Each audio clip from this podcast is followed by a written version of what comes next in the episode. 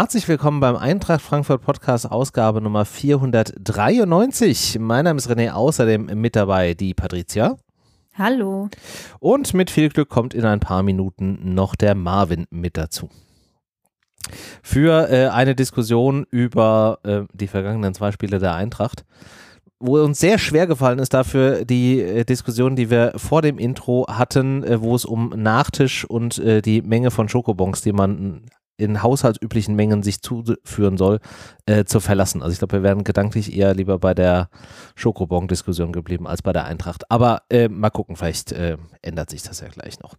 Wir starten. Könnte ich auch mal eine Stunde drüber reden, sage ich dir ganz ehrlich. So über die Menge von Schokobons? Über Schokobons, über Essen generell kann man ja auch mal eine Stunde reden. Mm, ja, so auch was sind No-Gos beim Essen und was, was, ist, was ist gut beim Essen. So, da kann man auch gut diskutieren. Ja. Also, finde ich, ist, ist eine Idee, aber ist, muss ist ja eine, auch. Ist eine gute Idee. Vielleicht können wir das Nützliche äh, mit, dem, äh, mit dem Spannenden verbinden und können einfach mal eine Folge demnächst machen, wo wir mal drüber diskutieren. Was isst man denn eigentlich bei so einem Fußballspiel auf der heimischen Couch? Was ist da so an Snacks erlaubt, notwendig und was geht gar nicht? Ich glaube, da. Ähm, äh, kann man die ein oder andere Diskussion führen. Ich bin da ja am Wochenende, nein, gestern äh, tatsächlich schon kurz äh, reingetappt, als es auf Twitter eine kurze Seitendiskussion gab über äh, Morcherie. Hm. Mhm. Okay. Ja. ja, kein Fan, aber ja. Ja, also kann man auch äh, sehr gut essen. Oh, kann man auch sehr gut lassen. Siehst du, da fängt doch die Diskussion schon an. Ja, vielleicht machen wir das äh, bei Gelegenheit mal. Jetzt wollen wir die Gelegenheit nutzen, um im Housekeeping Danke zu sagen an alle da draußen, die uns hier äh, regelmäßig unterstützen. Äh, Gerade in den aktuellen Zeiten, wo ähm, im Grunde durch Inflation und so weiter die Preise steigen, sind wir da sehr dankbar für, weil für uns auch die Kosten äh, hier durchaus steigen, die wir hier äh, Woche für Woche zum Teil aufbringen müssen für Technik und so weiter. Hast du nicht gesehen? Von daher vielen, vielen Dank für alle, die uns unterstützen. Da helfen uns auch schon äh, kleine Beträge, 1, 2 Euro im Monat und der Dank geht diese Woche äh, stellvertretend raus an die Julia. Die kam nämlich mit einer kleinen Spende um die Ecke und wenn ihr uns auch unterstützen wollt, dann schaut doch mal auf auf eintracht-podcast.de vorbei, da gibt es eine Support-Seite. Da müsst ihr auch gar nicht unbedingt uns direkt finanziell unterstützen. Da gibt es auch alternative Webe, Wege, wie zum Beispiel über einen Amazon Affiliate-Link, wenn jetzt demnächst wieder das große Shoppen für Weihnachten vielleicht beginnt bei dem einen oder anderen. Könnt ihr ja vielleicht mal drüber nachdenken, ihr zahlt nicht mehr und es bleiben am Ende dann doch 1, 2, 3, 4, 5 Cent bei uns hängen. Vielen Dank schon mal dafür. Und dann möchte ich hier noch äh, eine Vollzugsmeldung äh, abliefern. Wir hatten in der letzten Woche ja als eine gute Tat der Woche das Crowdfunding für die Rollhockey-Nationalmannschaft für die Teilnahme der WM in Argentinien abgeliefert. Ihr erinnert euch vielleicht noch, äh, Ziel waren äh, 11.000 Euro und ich hatte ja gesagt, nur wenn die komplette Kohle zusammen ist, wird am Ende auch der Betrag äh, abgebucht bzw. dann ausgezahlt. Ja, und äh, dank dem Support von vielen, und ich glaube, da war auch der ein oder andere oder die ein oder andere von euch da draußen mit dabei, ist jetzt fünf Tage vor Ablauf der Deadline das Ziel erreicht. Damit äh, kriegt die Mannschaft, die Spielerinnen und Spieler kriegen das Geld und können sich eine Teilnahme an der WM in Argentinien äh, leisten. Von daher vielen Dank für alle, die äh, unterstützt haben und ja, Daumen sind gedrückt für die Rollhockey-Nationalmannschaft. Vielleicht kriegen wir ja noch einen kurzen Input, wenn sie durch sind, für welche Platzierung es am Ende gereicht hat. So. Was nicht für eine gute Platzierung gereicht hat, war das Spiel, was die Eintracht gestern in Tottenham abgeliefert hat. Überleitung des Todes. Ja, ähm, im Vorfeld äh, gab es schon so ein bisschen ja, hin und her mit der Startelf, Knauf und Pellegrini, die am Dienstag noch im äh, Mannschaftstraining waren, sind dann danach um 13 Uhr nicht mit nach London gereist, beide verletzungstechnisch angeschlagen sind, von daher ausgefallen. Von daher war da schon so ein bisschen Rätselraten. Dann war auch noch Götze von Anfang an nicht in der Startelf, was glaube ich auch nach wie vor noch so ein bisschen schonen für das Knie war oder vielleicht war es auch eine taktische, äh, einen taktischen Aspekt. Von daher die Eintracht dann im klassischen System mit einer Dreierkette gestartet, allerdings mit Jakic und äh, Lenz auf den Außen. Ja, und ich würde mal sagen, es ging von Anfang an relativ solide eigentlich los. Die Spurs haben direkt viel Pressing ähm, versucht und versucht früh irgendwie in die Offensive zu kommen. Und die erste Aufgabe für die Eintracht in den ersten zehn Minuten war erstmal stabil stehen. Und ich fand, das hat sie zu dem Zeitpunkt auch noch sehr gut gemacht, oder? Wie siehst du das, Patricia? Ja, ich war, ich war ziemlich zufrieden mit dem Auftakt des Spiels, muss ich sagen. Das war ziemlich gut. Ähm, klar, man hat schon gesehen, das wird eine Aufgabe, aber ähm, bis zu dem Zeitpunkt hat man die noch ganz gut gemeistert und ähm, hat ja dann auch selbst früh äh, für, für eine erfreuliche Aktion sorgen können. Ähm, von daher war ich da noch äh, guter Dinge und ziemlich happy, muss ich sagen, weil, weil, also generell, also ich kann es auch hier schon mal vorwegnehmen, ich fand, das war insgesamt jetzt gar nicht so ein extrem schlechtes Spiel von der Eintracht. Es war eher so diese individuellen Fehler mal wieder, die, äh, aber da kommen wir dann noch dazu. Yes. Aber ähm, den, den Auftakt fand ich, wie gesagt, ziemlich gut und ähm, hat schon auch Bock gemacht aufs Spiel, muss ich sagen. Ja, es war auf jeden Fall ein sehr offenes Spiel. Man hat äh, durchaus gesehen, was wir ja erwartet hatten, dass Tottenham im heimischen Stadion, die ja vielleicht jetzt auch aufgrund der Tabellenkonstellation einen gewissen ähm, Druck haben, da jetzt auch nicht irgendwie viel ähm, verstreichen wollten, aber die Eintracht hatte ja dann auch Akzente dagegen zu setzen und hat ja auch immer wieder mal über Konter oder dann auch über eigenes Pressing versucht, ähm, da in Chancen zu kommen. Und die hat sie ja auch immer mehr bekommen, bis hin dann äh, zu dem ähm, 0 zu 1, wo Lindström in gekonter Lindström-Manier, das hat er ja schon mal gemacht, diesen Ballverlust da provoziert. Moani einen Ticken zu spät kommt, aber dann Rode halt einfach gedankenschnell das Ding zur Seite legt und der Euro-Daichi dann wieder eiskalt das Ding verwandelt. Also da kannst du schon nichts gegen sagen, das war ein sehr verdient und solide rausgespieltes Tor und zu dem Zeitpunkt hatte auch die Eintracht, wenn ich die Statistik richtig im Kopf habe, tatsächlich die meisten äh, Torschüsse bzw. Abschlüsse. Zu dem Zeitpunkt war Tottenham trotz der vielen Versuche noch nicht wirklich äh, zu einem Abschluss gekommen.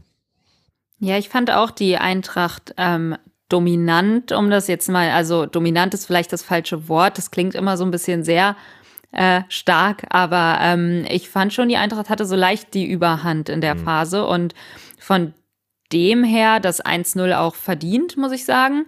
Ähm, war auch stark gemacht. Also Lindström hat mir richtig gut gefallen. Auch letztendlich, dass Kolomoani da war, fand, also, ne, hat ja letztendlich Loris auch so ein bisschen rausgenommen dadurch, weil er ja ähm, ja da dann auch auf den Ball beziehungsweise Richtung Kolo gehen wollte und dann war ja quasi das Tor leer. Also da, da war dann richtig gut von, von Rode geschaltet, wie du schon gesagt hast. Der war sofort da und hat dann auch äh, soweit gedacht und gesehen, okay, pass auf, da ist links neben mir einer frei. Ich ziehe jetzt nicht einfach irgendwie ab, weil vor mir da zwei Spieler auf dem Boden liegen. Nee, ich lege nochmal links in Ruhe rüber ja. und dann ist das Tor halt komplett leer. Und das war schon sehr, sehr gut gemacht. Ähm, ich finde, da hat irgendwie alles gestimmt in dieser Szene.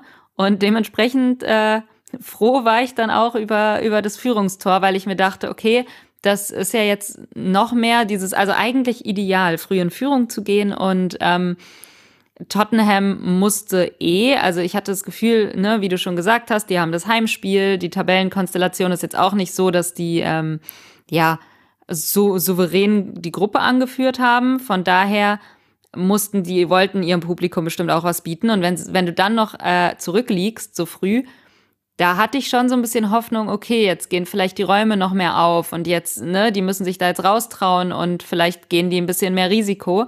Ähm, wie wir wissen, hat sich das dann aber nicht zum Positiven für die Eintracht gewendet. Ja, also direkt nach dem Anschlusstreffer habe ich nur erstmal na, nicht gebetet, aber einfach gehofft, dass die Eintracht sich jetzt nicht zu lange in der Freude über das Tor verliert, sondern halt defensiv wieder ordentlich steht. Und das hat sie dann auch ziemlich direkt getan. Und zu dem Zeitpunkt war ich eigentlich noch komplett in dem Glauben zu sagen so, jawohl, das ist die Weiterentwicklung der Eintracht, nicht so wie am Wochenende äh, in äh, Bochum wo wir gleich nochmal drüber sprechen, ähm, sondern sie haben es verstanden, sie nehmen den Gegner ernst, sie stehen hier solide. Ja, du hast es gerade eben angesprochen, äh, die Hoffnung, dass Räume aufgehen. Die Hoffnung hatte auch Tottenham und diese Räume haben sich ja dann auch ermöglicht beim 1 zu 1. also ich sag's mal so, den Platz, den ein Son da hat, also da hätte er auch noch den Mannschaftsbus, äh, die Familie und irgendwie den kompletten Stuff mitnehmen können und da wäre halt trotzdem noch Platz gewesen. Also diese Lücke war halt einfach gigantisch und das darfst du halt einem, einem Spieler wie Son nicht bieten und da war auch generell die Abwehr in dem Moment einfach nicht clever genug. Du siehst, wie Harry Kane ein bis zwei Spieler aus der Abwehr rauszieht und es ist halt immer gefährlich, wenn der auf diese Zehnerposition geht, wenn der sich so ein bisschen zurückfallen lässt, weil du ganz genau weißt, was passiert. Und es ist halt passiert, wie es passiert ist. Es war halt keiner bei ihm. Hasebe im Laufduell, da ist er dann halt auch nicht mehr der schnellste und der jüngste dafür. Ja, und Trapp versucht es noch irgendwie eng zu machen, aber da war halt auch klar, auf welche Richtung es hinausläuft. Und dann hast du das 1 zu 1, was nach wie vor immer noch gegen Tottenham in einem internationalen Champions League-Wettbewerb bei den ersten 20 Minuten immer noch ein solides und okayes Ergebnis ist. Ich meine, du hast ein Tor gemacht, du hast auch ein Tor kassiert, das kann dir gegen Tottenham passieren. Das war zu dem Zeitpunkt an sich vom Ergebnis her noch okay. Aber ich hatte so ein bisschen das Gefühl, das hat so einen leichten Knacks in der Mannschaft mitgebracht. Da war man dann so ein Ticken verunsichert danach. Oder ist das eine Fehlinterpretation von, mein, von mir? Ja, nee, ich weiß nicht. Es ist halt ärgerlich, ne? Also ich glaube auch, dass du da so erstmal ein bisschen ins Grübeln kommst vielleicht oder dir dann, ähm, ja, dieser Schwung beziehungsweise dieses Denken, hey, guck mal, wir führen hier, wir haben die Überhand, so ein bisschen verloren geht und du dann merkst, okay, wir sind hier das Auswärtsteam bei einem, bei einem gestandenen Premier League Club, bei einem Champions Ligisten und wir spielen hier gerade gegen eine richtig gute Mannschaft. Das muss man ja auch sagen. Also ich fand Tottenham, man hat es halt einfach gemerkt, dass das eine äh, hohe Qualität ist, die da auf dem Platz ist und ähm, ja. Ja. dass da auch die, die Abwehr der Eintracht ähm, hin und wieder mit zu kämpfen hatte. Und das ist auch vollkommen normal. Ich, also auch Top-Teams, auch große Premier League-Clubs tun sich sicherlich gegen einen Harry Kane, gegen einen Son, gegen Richarlison, die tun sich alle schwer dagegen. Das ist, ähm, das ist normal. Und dann muss man auch bedenken, die Eintracht ist ja auch immer noch die Eintracht. Es ist ja gar nicht so, dass man jetzt irgendwie Champions League Stammgast ist. Von daher war das, wie du gesagt hast, bis dahin auch vollkommen in Ordnung ja. und ähm, auch ein Eins, mein Gott, das passiert. Ähm, ich bin immer noch beeindruckt jedes Mal wieder, wie schnell Son ist auch. Das ist, das ist ja Wahnsinn. Da, äh, wer soll da hinterherkommen in erster Linie? Aber ja, dass dann da halt ein 1-1 fällt, klar, ärgerlich, ähm, keine Frage. Aber erstmal noch nichts verloren. Ne? Du denkst ja halt, es ist ein offenes Spiel, es geht irgendwie hin und her. Und zu dem Zeitpunkt dachte ich auch noch, okay, es ist aber halt auch irgendwie in, in beide Richtungen offen. Und ähm, ja, wenn man es so sehen will, war es letztendlich auch bis zum Ende trotz allem noch offen. Ne? Wir hatten bis zum Ende die Chancen und wie gesagt, so ein 1 zu 1 bis zu dem Zeitpunkt gegen Tottenham äh, kannst du durchaus mal kassieren und da ist auch nichts ja. Schlimmes dran. Und ich meine, das war in der 20. Minute, da hattest du noch 70 Minuten Spielzeit plus Nachspielzeit vor dir. Also ja. das Ding war zu dem Zeitpunkt noch komplett offen, oder Marvin? Ja, guten Abend. guten Abend. guten Abend. Schön.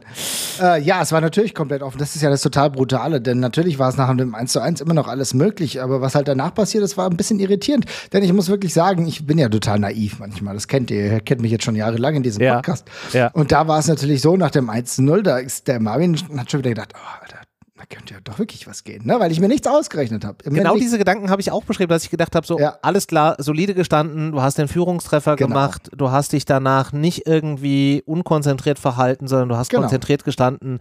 Ich war bis zur 20. Minute fest im Glauben, wo ich gedacht habe, hier geht heute alles, wir haben das Ding klar in der Tasche. und die, die, ersten 20 Minuten waren ja auch ganz gut, das ja. muss man ja wirklich sagen. Die Eintracht war die bessere Mannschaft, die war ein bisschen offensiv forcierte und du hast gedacht, okay, hier geht gerade erstaunlich vieles zusammen im Stadion gehört hast, eh nur die Eintracht-Fans, wie geil das wieder war, dass man eigentlich anschaltet und irgendwie zwei bis 3.000 Frankfurter machen halt viel mehr Stimmung als dieses Operettenpublikum da in London. da denke ich mir halt auch, holy guacamole. Wir haben alle noch auf die Lichtshow gewartet auf den zweiten Tag. Ja, offenbar. Aber wie gesagt, die Eintracht war da echt stabil, hat auch gut gespielt, aber dann ah, ist es leider so ein bisschen in die andere Richtung. So ein bisschen entglitten dann, ne? Ja, leider. Und das ist halt das Ding. Ich meine, natürlich ist halt auch die Qualität, die man natürlich in einem Son sieht, der aber auch, das fand ich auch so, ich habe ja irgendwie The Zone geguckt und äh, war das The Zone? Auf jeden Fall war das irgendwie so ein Programm, wo Michael Ballack da am Start das war. Ich wollte ja. gerade sagen, wenn Michael Ballack kommentiert hat und versucht hat, irgendwie hier, weiß ich nicht, äh, gute Nachtgeschichten vorzulesen, dann ja. war das das.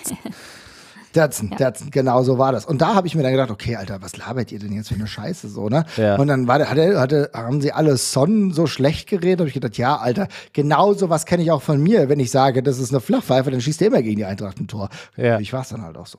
Ja, ja, ja, wo sie am Anfang gesagt haben, irgendwie, der ist noch nicht so richtig in Form und hast du nicht gesehen. Ja, ja, man hat ja gesehen, wie der nicht in Form war in dem Spiel. Aber das ist halt genau das Ding. Ich meine, bei 1 zu 1 kann immer passieren, individuelle Qualität, herausragend ja. gemacht, immer so ein Real. Ich meine, meine Güte, wenn du weißt, dass es irgendwie Burger gibt, dann würde ich mich an deiner Stelle schon umbenennen, ne? Also, weil, ey, Royal, ey, da muss doch jeder westlich irgendwie ungebildete Mensch da an, an Burger denken, ne? Aber trotzdem ja. äh, hat er es gut gemacht. Ich habe noch nicht an Burger gedacht, aber ich glaube, den Gedanken werde ich jetzt auch nicht mehr los. Vielen Dank dafür. Tut mir, es tut mir sehr, sehr leid. Aber Tut's was nicht. viel, weil viel schlimmer ist, ist ja die Tatsache, dass du zum 2 zu 1 eine Situation hast, die mich so ein bisschen ratlos zurücklässt. Und da ja. gebe ich wieder gerne den Ball gerne zu, zurück zu euch, weil irgendwie war das eine unglückliche Situation, oder? Ich verstehe sie halt komplett nicht. Also ich verstehe, dass, dass Jakic, über den ich gleich sowieso noch mal kurz fünf Minuten reden wollen würde, in der Situation dann natürlich in den Zweikampf geht. Aber ich verstehe halt die Art und Weise nicht. Ähm, auch gerade wenn du dir die Situation nochmal anguckst, ich meine, er geht in den, in, den, in den Zweikampf rein, er drückt gegen den Spieler, alles gut und der Spieler hat, ich weiß gar nicht, wer es in dem Moment war, ob es auch Son war oder Kane, ich krieg's nicht gerade nicht mehr so ganz zusammen. Ähm, er schiebt da dagegen und das ist auch alles fein, aber dann diesen, diesen letzten Punkt, wo er nochmal extra mit der Brust in dieser Körperdrehung so dagegen titscht, das war halt einfach unnötig und das brauchst du in dieser Situation halt auch gar nicht. Also ich verstehe mhm. nicht, dass man diese, dass man das in dem Moment so macht, weil er ist doch eigentlich ein sehr cleverer Spieler, was das angeht. Stimme ich dir völlig zu. Jetzt bin ich aber mal gespannt. Also ich sehe das genauso wie du. Ich finde das ist halt eher das Verschulden der Eintracht, so unklug zu sein, dementsprechend sowas zu machen. Ja. Die Frage ist aber, äh, Patricia, wie siehst du das? Ja, ich fand das, also auch unglücklich, das muss man klar sagen. Das war jetzt nicht der cleverste Move da, weil du schon siehst, das war übrigens Kane, ja, ähm, weil du dich gerade gefragt hast, wer es ja. war. Es war Kane. Ähm, der hat halt schon gestrauchelt, so, ne? Der wäre wahrscheinlich ja. so oder so gefallen. Und dann, in, aber klar, ich weiß halt nicht, als Abwehrspieler denkst du dir, vielleicht denkst du dir nicht, äh, oder vielleicht siehst du das gar nicht, dass der so krass strauchelt, dass der wahrscheinlich von selbst hingefallen wäre und dann wäre nichts passiert ähm, oder wäre nicht mehr an den Ball gekommen und so weiter und so fort. Und dann gehst du halt eben nicht mehr so krass in diesen Zweikampf rein mhm. und dann wäre die Situation völlig fein gewesen. Ja. Aber ich weiß halt nicht, wie leicht ich da einem Spieler den Vorwurf machen kann in der Situation so, ne? Aber klar, hätte man cleverer machen können. Ähm, ich würde ja am liebsten eigentlich äh, den Tweet von Manuel Gräfe vorlesen, weil ich fand, das war da ziemlich gut erklärt. Ähm, was, was mich auch an der Situation aufgeregt hat insgesamt, war einfach, dass ähm, klar, dass es nicht so besonders clever war, aber auch, dass da dieser VAR eingreift und diese komplette Situation nochmal über den Haufen wirft, weil eigentlich stand der Schiri ja gut und direkt dahinter und hat das gesehen. Er hat diese ja, Situation genau. gesehen. Kane fällt, Kane fällt so oder so, kommt irgendwie nicht mehr an den Ball und hat sich ja erst entschieden, kein Elfmeter. Und da dachte ich mir, puh, gut, Glück gehabt, äh, kannst du wahrscheinlich auch geben, aber musst du ja nicht, äh, nochmal gut gegangen und dann kommt VAR. Und ich dachte mir, na Halleluja, äh, das wird wahrscheinlich jetzt anders ausgehen, wenn der sich schon einschaltet und sagt, ja. guck's dir doch nochmal an. In dem Moment, so. wo der VAR sich eingeschaltet hat und dann lief ja die Wiederholung auf Datsen und wie gesagt, du siehst ja sehr gut, dass einfach Jakic dann in der Drehbewegung nochmal extra mit der Brust ihm so einen Schubser gibt. Und als ich die Wiederholung gesehen habe und klar war, der VAR hat den jetzt gerade eben da irgendwie auf dem Funk, war klar, dass das ein Elfer wird, weil die Tendenz war ganz klar in die Richtung. Natürlich sieht der Schiedsrichter das aus seiner Position nicht, weil er hinter den Spielern sieht hinter den Spielern steht, aber mhm. aus der anderen Seite siehst du es halt ganz klar und dann ist es tendenziell eher ein Elfer als kein Elfer. Da kannst du dich ja, nicht beschweren. Du kannst dich nicht beschweren.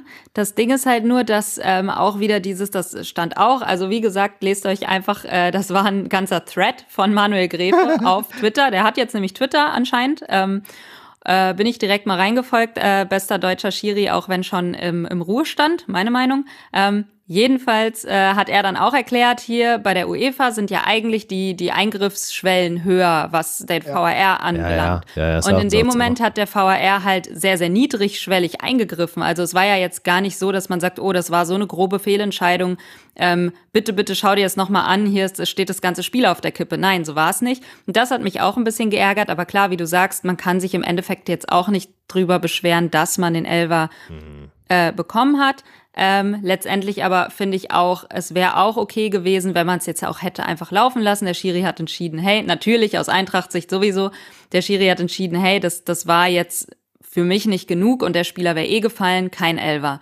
Ähm, anders war es dann beim anderen Elver, da kommen wir ja dann nochmal dazu, aber ähm, ja, alles in allem finde ich, hätte man da nicht unbedingt eingreifen müssen, ähm, hätte der Schiri aber von Anfang an auf Elver entschieden. So, der, der Schiri auf dem Platz hätte gesagt, hey, pass auf, das ist für mich ein Elver, wäre ich auch fein damit gewesen. So, mein Gott, es ist halt so eine, so eine, ne, schwammige Szene, wo du irgendwie auf beides letztendlich entscheiden und rechtfertigen kannst. Hm. Danke dir. Ich muss ganz ehrlich sagen, ich finde das interessant. Äh, denn meine erste Sichtweise war tatsächlich so, dass ich gesagt habe, Alter, das habt ihr viel zu unklug gemacht, ihr braucht euch nicht beschweren. Mhm. Jetzt ist es aber wirklich so, darüber habe ich am Anfang oder darüber habe ich nicht nachgedacht, als ich dann zu Hause gesessen habe und mir das Spiel angeguckt habe. Es ist tatsächlich so, dass die Schwelle des Eingriffes hier schon relativ niedrig ist. Und ich meine, klar, die Tendenz in der Erstsituation geht deutlich eher hin zum Elfmeter. Aber er hat ihn in der ersten Situation ja nicht gegeben. Aber ist es ja. dann so krass, dass ja, man das sagt, ist, okay, man macht das halt. Das, das ist halt, halt dieses Thema, wenn du wieder halt sagst, ist es eine wirklich eindeutige Fehlentscheidung, muss man die Frage an dieser Stelle eigentlich auch wieder mit Nein beantworten. Ja, weil das, das du kannst sie aus der Situation, aus dem Spiel heraus und aus, der, aus dem Blickwinkel des Schiedsrichters kannst du nicht sagen, es ist eine klare Fehlentscheidung. Selbst wenn, wenn du dir die Wiederholungen anguckst, kannst du ja immer noch sagen, so, okay, ähm, der, der, der Schubser, den Jakic da noch macht, war jetzt nicht ursächlich für den Sturz von Kane und das Verhindern einer Torschuss, weil er war ja vorher eigentlich schon im Straucheln. Hm. Ähm, auch da hätte man sagen können, okay, kannst du halt auch anders bewerten. Klar, wenn du dieses Argument nimmst, wie wir es ja schon des Öfteren in der Vergangenheit hier, aber auch an anderen äh, Podcasts, Grüße an die Kollegen von 390 auch, ähm, immer mal wieder hatten, es ist halt keine in dem Fall klare Fehlentscheidung. Und wenn du halt sagst, wir wollen eigentlich nicht äh, jede Situation x Minuten untersuchen und eingreifen und eigentlich wollen wir die Schwelle eher anheben als senken, hätte man es an dieser Stelle nicht tun dürfen. Ja. Nee, finde ich gut. Also ich, äh, deswegen finde ich es wichtig, dass wir das nochmal ausdifferenziert haben, weil wie gesagt, mein erster, ich bin dann eher so, ne, gehe dann eher in Regress und sage, okay, Blame Game schiebe ich dann eher wirklich zur Eintracht, aber ich muss sagen, das finde ich einen wichtigen Punkt. Ja. Und natürlich hätten wir es nicht zwingend geben müssen. Sehr guter Einwand. Und am Ende sage ich schon ein bisschen bitter, weil das war natürlich eine Abfolge innerhalb von acht Minuten. 1-1 kann immer passieren, 2-1 ist dann tatsächlich doch bitter. Und der ganze Scheiß ging halt in den nächsten acht Minuten, acht Minuten später schon weiter. Ja, gut, dann hast du halt dieses, dieses 3-1, wo man halt auch wieder sagt, also auch so kläglich, wenn du schon gesehen hast, Son macht das 1-1, ähm, bei dieser, bei dieser Standard, ähm, nee, war keine Standardsituation, war eine Flanke, ne? Ja, war eine Flanke. Ähm, aber dann da so einfach nicht auf den Gegenspieler zu achten und einem Son wieder unendlich viele Räume zu geben, wo man halt aber auch ja weiß, wenn man den Gegner vorher ein bisschen studiert hat, dass das auch so ein, so ein Classic von Tottenham ist, dass dann da immer irgendwie einer im Rückraum steht und das eigentlich auch hier etwas ist, was du sehr früh in, in der in der Fußballausbildung eigentlich auch lernst, dich auch mal so ein bisschen äh, auf den Rückraum zu konzentrieren, ob da nicht halt irgendwie einer ist, weil sonst der lange Ball immer bei irgendwie einem Spieler landet, war das halt schon einfach auch wieder, ja, so ein Stück weit amateurhaft, nenne ich es jetzt. Ja, das darf halt nicht passieren. Also du weißt ganz genau um die Qualitäten von Tottenham und der einzelnen Spieler und du kannst, also kannst du halt nicht machen. Du kannst einen So, äh, so, so auch wahrscheinlich nicht, aber ja. du kannst vor allen Dingen einen Son nicht einfach äh, da frei stehen lassen. Der war ja wirklich, da war ja wirklich meterweit um ihn herum niemand. Das geht halt nicht. Nee, überhaupt und das nicht. Tuta ist ja und, noch an ihm äh, vorbeigelaufen und hat sich in Richtung Trapp und äh, auf genau, die, der ist auf die Linie orientiert. Da waren ja noch andere Spieler. Es ja, waren ja. ja. relativ viele Spieler im Strafraum. Aber ja, ja, genau. Aber Tuta wäre ja der aus der Abwehr gewesen, der eigentlich von der Zuordnung her neben Son hätte stehen müssen. Ja, und der ist halt vorbeigelaufen. Und Ja. dann war Son da alleine. Es hat sich auch niemand anders zu ihm orientiert. Wahrscheinlich in dem Glauben, dass äh, Tuta ja zugeordnet ist. Ähm, ja, und Ja. dann äh, wissen wir alle, was passiert ist. Äh, aber also es geht halt nicht. Du kannst es nicht machen. Und ähm, Son war ein paar Mal erschreckend weit offen in diesem Spiel. Ja. Ähm, Das das, kann, das kann nicht richtig sein und das sollte sicherlich auch nicht so sein. Und ähm, Ja. das wird dann aber auch zu Recht bestraft. Also was soll man da noch schönreden? Das ist es halt einfach nicht. Das kannst du halt nicht machen. Ja, und dass der dann auch die, die individuelle Qualität hat, um dieses Ding halt einfach Volley zu nehmen und richtig schön da ins lange Eck rein zu bügeln. Und da kannst du einem Trapp dann auch keinen Vorwurf machen, weil der sieht das Ding halt auch einfach unwahrscheinlich spät. Ähm, und er versucht es ja noch, also da kannst du halt da nicht wirklich was sagen. Das Thema war halt an der Stelle dann einfach nee, durch. Trapp kannst du generell, glaube Ja. ich, den, den, ähm, den kleinsten Vorwurf machen Ja. an dem Spieltag, weil der hat auch noch einige äh, Der hatte auch noch ein rausgefischt. Das paar waren Saves äh, drin Ja. und auch beim, beim Elfmeter, er hatte die Richtung, er war auch auf der richtigen Höhe. Am Ende haben ihm dann wahrscheinlich irgendwie fünf Zentimeter Armlänge gefehlt oder eine Millisekunde vorher in diese Richtung äh, springen. Der war ja schon verdammt dicht dran. Ja, von Trapp war es ein ordentliches Spiel, da kann man jetzt nicht sagen. Ähm, klar, das ist, hat dann die Abwehr verbockt oder halt, ähm, ja, einzelne, einzelne Spieler, wobei ich gar nicht so krass ähm, auf einzelne Spieler jetzt irgendwie einschlagen will. Wir werden ja so oder so wahrscheinlich noch den einen oder anderen mal ansprechen, aber ja, das war einfach insgesamt defensiv äh, zu oft, zu unclever, ähm, zu durcheinander und äh, zu Ja, das- nachlässig dann. Das ist halt das Thema nachlässig. Ja, weiß ich nicht. Man wollte dann, glaube ich, auch zu wenig, also nicht unendlich ins Risiko gehen, weil du ja dann auch wiederum um die, die Konterfähigkeit und die Geschwindigkeit von dem ein oder anderen äh, Tottenham-Spieler weißt, dass du dann nicht in volles Risiko im Pressing gehst, um dann irgendwie in der in der Vorwärtsbewegung dann den zweiten Ball zu verlieren und dir den nächsten Konter zu fangen, kann ich schon irgendwie verstehen, dass man da versucht hat, ein bisschen clever zu sein. Aber man war halt dann an vielen Stellen, gerade wenn es halt um, um, um äh, äh, das Ausspielen von Chancen geht, nicht clever genug. Da waren wieder viele unnötige Ballverluste drin. Und man hat dann auch generell aus dem Ballbesitz, den man hatte, irgendwie zu wenig gemacht. Also da war man dann nicht, nicht schlau genug oder nicht, äh, nicht, äh, weiß ich nicht, intelligent genug, motiviert genug. Ähm, ich bin mir ziemlich sicher, dass das auch ein Thema ist, was Glasner angesprochen hat. Ich meine, du war, Mhm. bist dann mit einem 3-1 in die Halbzeit gegangen. Du hattest noch 45 Minuten. Man hätte, wenn man früh den Anschlusstreffer ähm, gemacht hätte, hätte man das Spiel auch durchaus wieder ein Stück weit offener gestalten können. Aber das ist ja dann im Verlauf der zweiten Halbzeit schwieriger geworden. Äh, spätestens zu dem Zeitpunkt, als Tuta sich innerhalb von zwei Minuten unnötigerweise zwei gelbe Karten abholt ähm, und dann halt vom, vom Platz muss. Wo ich ja noch kurz irgendwie so ein bisschen die Hoffnung hatte, dass der Schiedsrichter irgendwas nicht richtig Ja, verstanden hat habe ich auch gedacht. weil er ja noch kurz irgendwie da stand und zeigt ihm irgendwie gelb und dann reagiert er nicht und äh, die Tottenham-Spieler sagen, ey, der hat ja schon gelb und er reagiert immer noch. Ich dachte so, okay, vielleicht hat er irgendwie den Spieler verwechselt, vielleicht wollte er jemand anders und alles ist irgendwie gut und dann ist ihm das aber leider dann doch ja noch aufgefallen.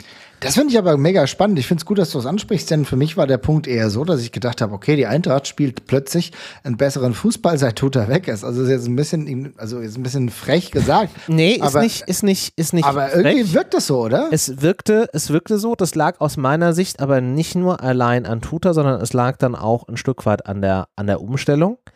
Weil ich fand in dem Spiel, und das ist mir ein Stück weit auch schon im Hinspiel gegen Tottenham äh, aufgefallen, ich glaube, Patricia, da hatten wir im, im Stadion ähm, ein bisschen Diskussion drüber und das fand ich auch im Bochum-Spiel so ein Thema.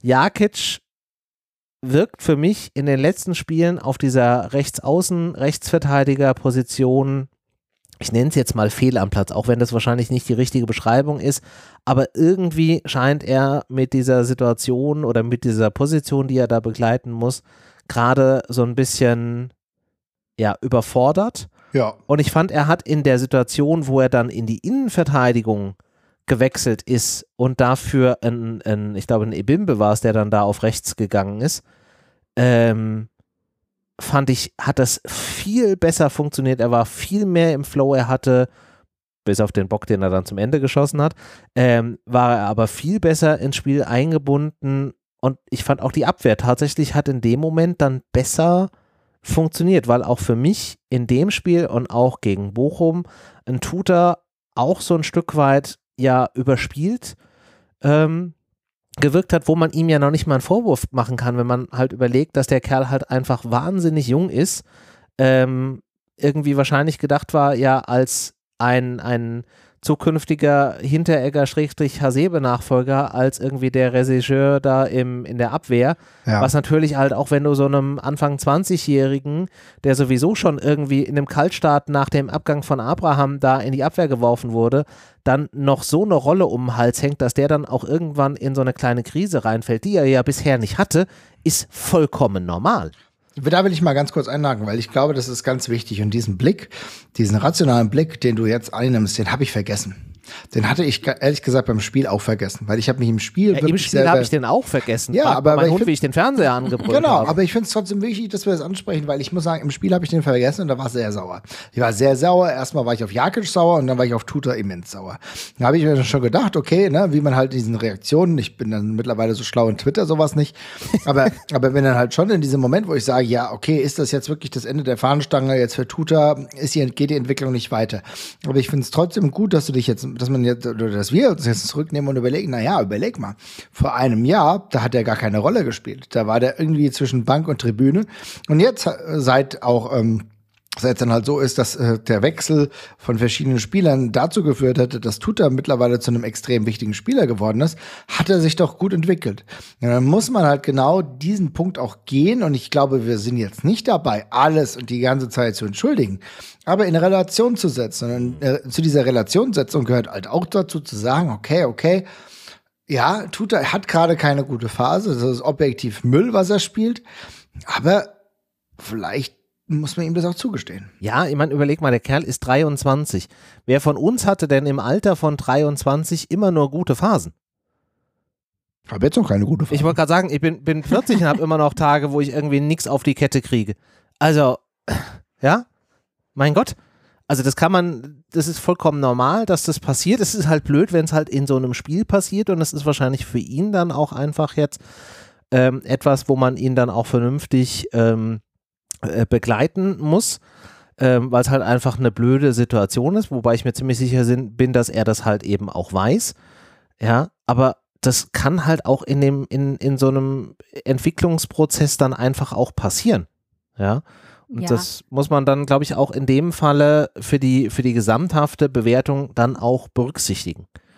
Ja, ich finde, das sind so Dinge, die muss man mit einkalkulieren, aber man denkt natürlich nicht dran. Wenn es immer, wie du schon gesagt hast, er hatte jetzt mal ganz, ganz genau gesehen, er hatte keine einzige so richtige Downphase in dem jungen Alter und er wurde ja wirklich ins kalte Wasser geworfen. Ja. Und er, was der da bisher für Leistung gebracht hat, war schon sehr, sehr stark. Und man dachte sich, okay, krass, der ist zu einer Stammkraft gereift, neben Indika.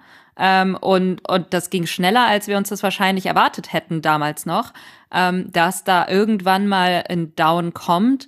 Äh, muss nicht sein, aber ist schon wahrscheinlich, ne? Also das passiert halt bei jungen Spielern. Natürlich muss man das auch kritisieren dürfen, wenn er, wie Marvin schon gesagt hat, äh, da Müll zusammenspielt. Das ist, glaube ich, auch völlig richtig, ihn da sportlich zu kritisieren. Das weiß er auch und er wird wahrscheinlich auch schon von ähm, Trainer und auch Mitspielern, wir haben es ja gegen Bochum von Trapp gesehen, er wird schon kritisiert werden und er wird auch schon gesagt kriegen, hey, pass auf, das ist nix. Aber ähm, ich glaube, man muss auch so fair sein und, und einfach mal überlegen, auch wie viele Spiele der jetzt in den letzten Jahren schon äh, abgerissen hat und ihm, man muss ihm das wahrscheinlich zugestehen, auch wenn es ärgerlich ist und auch wenn es gerade eine aktuell eine sehr, sehr, sehr schlechte Phase ist, ähm, Zeit ist, diese Phase zu haben. Also mhm. es ist jetzt gerade eigentlich nicht der Zeitpunkt, vor allem wenn man noch bedenkt, äh, in der Abwehr hat man sowieso Personalmangel und so weiter und so fort. Da ist das natürlich sehr ärgerlich, wenn eine Stammkraft irgendwie nicht auf der Höhe ist. Aber ähm, er macht es auch nicht extra, ne? Und deswegen würde ich mir wünschen, dass man sich da vielleicht ein bisschen zurücknimmt ähm, bei aller Kritik, aber also zum Teil, was ich da schon wieder gelesen habe, das war halt wieder zu wild. Das war dieses, dass du dich jetzt komplett auf ein, zwei Spieler einschießt, wie, wie, wie kacke die doch sind, wie schlecht die doch spielen, was man da im Winter machen muss, weil das geht so nicht. Und da denke ich mir, da muss man auch mal irgendwo einen Punkt machen, weil wem hilft das? Also klar, ja. du lässt Dampf ab, das ist auch vollkommen in Ordnung, ich verstehe das. Ab und zu muss man auch, ähm, ja, muss man sich mal aufregen und vielleicht ist man dann auch ein bisschen unfair irgendwie dem einen oder anderen gegenüber. Ähm, wie Marvin gesagt hat, wahrscheinlich gut, wenn man es einfach nicht twittert ähm, und das einfach hinter geschlossenen Türen macht, weil das hilft doch letztendlich auch niemandem. Also auch, ein Tutor, wenn auf den jetzt alles einprasselt ja. und hey, du bist schuld und du bist schuld an allen Niederlagen und die Abwehr ist wegen dir instabil, das tut doch einem guten, ja, einem, einem jungen Spieler auch nicht gut. Also das hilft dieser, ihm nicht aus allein dem Loch dieser, raus. Dieser Punkt, die Abwehr ist instabil. Jetzt überlegt ihr mal, in der Abwehr, wir haben zwei 23-jährige Innenverteidiger und einen 38-jährigen, die zu dritt auf einem Niveau spielen, die im Hinspiel Tottenham ganz klar die komplette Offensive aus dem, aus dem Spiel genommen haben, die bis zu dem 2-1 eigentlich auch noch danach so ein Stück weit eine komplett solide Leistung abgeliefert haben, auf einem Niveau, wo andere Verteidigungen, wo irgendwie 28 bis 30-Jährige, die eigentlich so auf dem Peak ihrer Karriere sein müssten, nicht mal annähernd diese Leistung abliefern, da kann ich mich jetzt nicht hinstellen und kann sagen, unsere komplette Abwehr ist irgendwie Käse, weil es stimmt halt einfach nicht. Und die ja. Sache ist halt die, ähm, das ist ja am Ende, es ist ja auch trotzdem gut, dass wir das herausdividieren, dass wir da über die Einzelheiten sprechen, dass wir auch sagen, na ja, Dinge laufen trotzdem nicht gut, es war trotzdem objektiv kein gutes Spiel von Tutor, aber dass wir das in der Rationalität versuchen auch einigermaßen einzuordnen, denn ja. natürlich ist es trotzdem so, der ist noch jung und ehrlich gesagt ist er von allen Spielern in der Verteidigung derjenige, der noch am meisten Fehler machen darf, weil wir auch sagen müssen, ein Dika spielt auf dem Niveau, oh, Niveau, auf Niveau. dem Niveau spielt Niveau, Niveau, Französisch, Französisch, Niveau. auf dem Niveau spielt ein Dika natürlich schon länger. Auch der aber auch erst 23 ist. Aber der halt auch erst 23 ist. Und dann muss man halt, jetzt will ich nicht den großen ja, ich muss das alles rational sehen, die Keule rauspacken, aber es ist halt trotzdem immer noch so, dass wir gerade Champions League spielen. Ne? Also, ja, also hm. natürlich muss man nicht alles rational sehen. Ich meine, wir reden hier über Fußball, das ist mit einer der emotionalsten Geschichten, die es irgendwie so gibt und es ist auch vollkommen fein, wenn man in diesen 90 Minuten oder auch meinetwegen in der Stunde danach noch sehr gefrustet ist und Tweets wieder in seinen Entwurfordner äh, schmeißt. Ich möchte übrigens irgendwann mal einfach eine Folge machen, wo Marvin einfach diese ganzen Entwürfe, die in seiner Twitter-App noch rumgeistern, einfach mal vorliest. Ich glaube, das könnte sehr unterhaltsam werden. Ich guck mal, wie viele ich habe. Ich glaube, es waren letztens waren es irgendwie 35. Oh, es gibt, es gibt die Sendung hat Überlänge. Ich habe, ja, nee, ich habe sogar noch mehr. Oh, scheiße, das sind 84. nicht löschen, nicht löschen. Ich habe hab 84, ich hab 84 Tweets, die ich nicht abgesendet Oh, okay, wir, wir, machen, wir machen so eine komplette Season mit äh, zwölf Folgen und die gibt es aber nur hinter der Paywall. Das könnte Da muss ich aber richtig viel Geld verdient haben, weil ansonsten muss ich, glaube ich, meinen Job auch. Deswegen sage ich ja, die kommt, die kommt hinter, hinter die Paywall, da machen wir irgendwie hier mit den Kollegen von 390 machen wir so ein exklusiv äh, Ding draus. Das könnte Ui. sehr lustig werden. Ja, aber es ist ja, ne, es ist ja ein wichtiger Punkt. Ja. Und natürlich, ne, ich meine trotzdem, die Unzufriedenheit ist ja vollkommen okay. Ey, wenn wir so nah dran sind, und das ist ja das Schlimme daran, denn wir reden hier gerade darüber, was in der Abwehr nicht gut lief, aber dann ist es ja so, dann macht diese Eintracht, ne, nach übrigens sehr guten Wechseln, du hast eben schon angedeutet, äh, Ebimbe hat für mich ein interessantes Spiel gemacht, für, wer der für hat komplett richtig performt, der hat richtig Gas gegeben. Aber Ali Du hat genauso performt. Ja, wie ja. geil ist Ali Du, schnell wie der Wind. Und dann in der 87. Minute, und du hast ja gesagt, naja, man könnte ja einen Anschlusstreffer machen. Ja, aber selbst in der 87. Minute war es ja noch nicht endgültig zu spät. Da ist die Eintracht, ne, so, da war halt wirklich Tottenham eingelullt in diesem, naja, es wird schon laufen. Und dann ist plötzlich die Eintracht da, macht in der 88, 87. Minute das 87, äh, genau. 87. Minute, genau, äh, drei, das 2 zu 3 aus Frankfurter Sicht und denkst, okay, alles klar, jetzt geht ja doch noch was. Und Patrizia, am Ende hätte ja sogar noch was laufen können. Ja, das war auch irgendwie wieder diese gefährliche Hoffnung. Also ich habe mir ganz rational versucht einzureden, so, ja, das war der Anschlusstreffer, aber mehr wird nicht passieren, mach dir keine Hoffnung. Aber irgendwie habe ich dann so gedacht, na, wenn jetzt noch einer reinfällt, wie geil wäre das eigentlich, in Unterzahl noch das 3-3 zu machen? Und ähm, vielleicht wäre es auch schon ein bisschen unverdient, muss man sagen. Dann nach allem äh, war Tottenham trotzdem qualitativ wahrscheinlich einfach eine Stufe besser. Aber das wäre mir in dem Moment auch ziemlich egal gewesen. Von daher daher habe ich irgendwie versucht, mich so ein bisschen zurückzuhalten, aber gleichzeitig kommt doch noch diese Hoffnung durch und ja, die war voll es wäre ja irgendwie, also möglich gewesen wäre es. Ne? Also Ja, die. Eintracht hat nochmal aufgedreht und ich fand auch, wie ihr schon angesprochen habt, nach diesen Wechseln, Ebimbe und Alidu, beide richtig, richtig gut. Ja. Und ähm, ich würde mich freuen, jetzt auch, wo, wenn man mal überlegt, bisschen Personalmangel in der Abwehr, hier und da Knauf verletzt, äh, Pellegrini verletzt, irgendwie wieder alle verletzt, äh, Halleluja. Äh, Warum nicht mal ein Ali Du vielleicht? Der, also ich finde, der hätte sich zum Beispiel mal verdient, von Anfang an zu spielen, Bock. vielleicht Ja, auch in der Bundesliga. Ja, ja, ähm, äh, wir haben so viele Spiele jetzt, man muss sowieso schauen, wie kriegst du das Personal irgendwie äh, im Kopf, aber auch körperlich fit für, für jedes Spiel. Wer kann jedes Spiel machen, wer eben nicht, wer fällt aus? Ein Hasebe fällt jetzt auch aus. Ähm, Ist das fix? Worst Case eigentlich quasi, aber gut, es ist nun mal so. Von daher, wir haben ein paar Optionen, die bisher vielleicht noch gar nicht so äh, im, im Vordergrund standen, Ja. aber so ein, so ein Alidu, Ebimbe, da hätte ich richtig, richtig Bock drauf, weil die haben auch, also die haben richtig Bock. Die wurden eingewechselt und haben gesagt, selbst wenn es zehn Minuten sind, das ist mir egal. Ich zeige jetzt hier einfach, äh, ja, was ich will und ich empfehle mich richtig. Und das hat mir sehr, sehr, sehr gut gefallen. Und ich würde mich freuen, äh, beide öfter zu sehen, weil ich glaube, da können wir auch noch viel Freude dran haben. Ja. Also hat mich auch riesig gefreut. Ich fand auch, die haben richtig Impulse äh, gesetzt. Die haben da richtig auch die ganze Mannschaft äh, äh, mitgenommen. Man muss allerdings auch zur kompletten Wahrheit sagen, dass Tottenham ab dem Zeitpunkt auch sehr in diesen Verwaltungsmodus äh, gegangen sind. Die haben ja dann auch, ich glaube, alle fünf Wechsel, die es gibt, äh, hatte Conte ja dann auch äh, gezogen, hat ja sogar Spieler gebracht, die jetzt irgendwie gerade nicht so in seiner A und ich glaube noch nicht mal in der B-Runde sind, mit einem Sanchez, der ja dann auch noch äh, spielen durfte. Also die waren auch schon sehr in einem Verwaltungsmodus. Aber trotzdem musste es dann ja auch erstmal überhaupt schaffen, diese Energie dann da in der 86., 87. Minute noch aufzubringen. A, vorher die ganze Zeit zu rennen und B, dann ja auch diesen, diesen Eckball da rauszuholen. Und erneut war es halt auch ein Tor nach, nach einem Standard, nachdem wir, glaube ich, Ja, 248 Milliarden Jahre uns hier Woche für Woche beschwert haben, dass die Eintracht nicht in der Lage ist, aus Standards auch nur irgendwas Zählbares rauszuholen. Again, ein Tor nach einem Standard.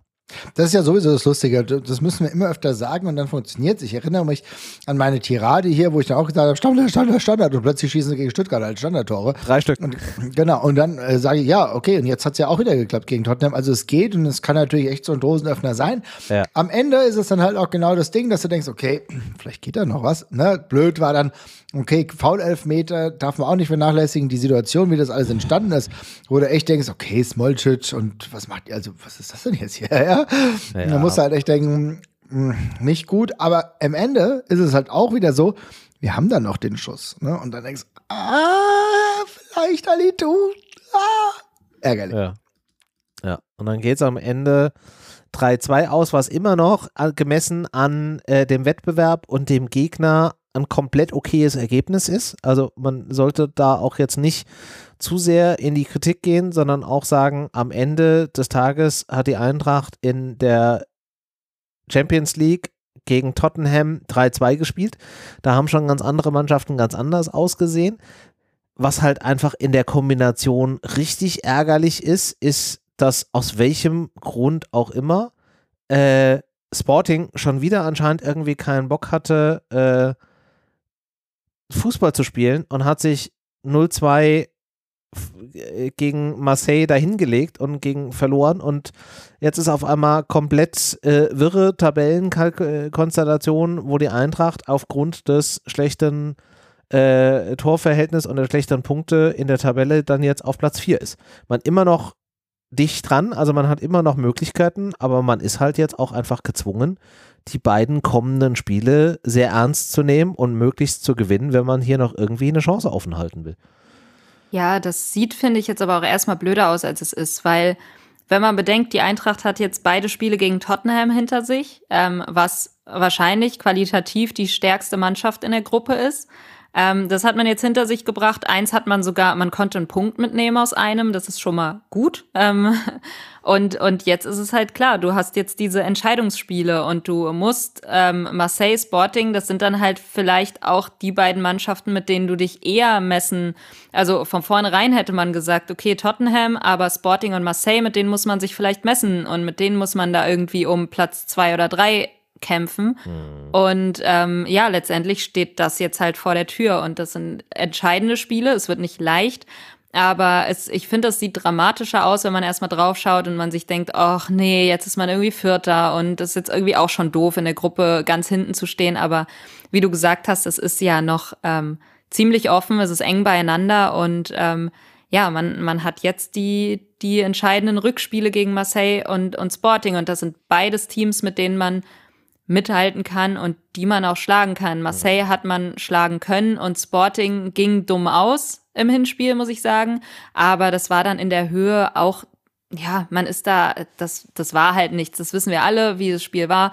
Und ähm, es war zu hoch einfach und, ja. und man weiß, man hat die Qualität eigentlich da mithalten zu können. Von daher alles offen und ich versuche mich da jetzt nicht allzu verrückt zu machen, weil ist ja eigentlich noch vieles drin und wenn Tottenham weiter abliefert, was ich hoffe, weil Tottenham ist ja auch noch nicht sicher durch, ähm, dann ist da trotzdem noch eine gute Chance, weil, weil die anderen müssen halt eben auch noch gegen Tottenham ran und die Eintracht kann sagen, gut, äh, wir, wir haben hier den Favoriten der Gruppe jetzt äh, abgearbeitet und jetzt können wir uns ja auf, auf unser auf unser Weiterkommen oder zumindest auf unsere Europa League, je nachdem, ähm, was man da jetzt angreifen möchte. Wahrscheinlich das Weiterkommen, aber ne, realistisch gesehen vielleicht dann zumindest die Europa League. Ähm, da können wir uns jetzt drauf konzentrieren.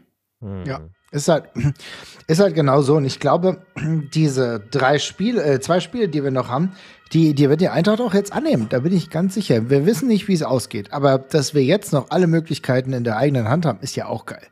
Egal wie es läuft. Wenn wir die beiden Spiele gewinnen, wir haben gegen Marseille auswärts gewonnen. Wir haben die Möglichkeit, den erneut zu zeigen, wo hier der Hammer hängt. Ich ja, muss sagen, mittlerweile. Zu Hause schon noch ein anderes, also wird schon ein anderes ja. Spiel. Also ich sehe uns da schon als gewissen Favorit und mein Parallel hast du dann Tottenham gegen Sporting. Ich glaube auch Tottenham ist zu Hause gegen Sporting auch klarer Favorit.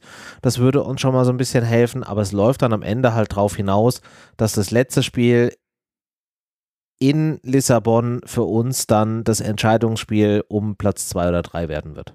Das ist halt genau der Punkt. Ne? Da muss man sich halt irgendwie die Frage stellen, okay, ähm, wie kriegen wir das hin? Aber ich glaube, wenn die Eintracht, die muss jetzt mal wieder so ein bisschen in, in, die Rolle kommen. Weil momentan tun wir uns halt in diesen Situationen sehr, sehr schwer. Wir haben unglückliche, beschämende Ergebnisse in der Bundesliga zum Teil, ja, ja wo kommt du nicht weißt, was hier los ist. Genau. Und dann ist es so, dass wir in der, äh, in der, in der Champions League eigentlich durchaus abliefern. Man kann ja sagen, dass selbst das 0-3 äh, gegen Lissabon jetzt kein, das war ja kein schlechtes Spiel. Wir haben, nee. wir sind ja total ähm, eigentlich in die falsche Richtung geraten, aber ja. trotzdem war das über weite Strecken kein schlechtes Spiel. Ja. Das heißt, in der Champions League haben wir bislang immer abgeliefert. Und wenn wir gegen Marseille nochmal so eine Leistung bringen wie im Hinspiel, dann wird das auch gut. Ne? Ja. Die Rahmenbedingungen machen wir so ein bisschen zu schaffen. Ich habe so ein bisschen Angst, dass da jetzt zu viele Fans von auswärts kommen. Aber wenn das einigermaßen läuft, dann kann, können beide Spiele gewonnen werden. Und dann schaust du mal, ob du auf Platz zwei oder drei bist.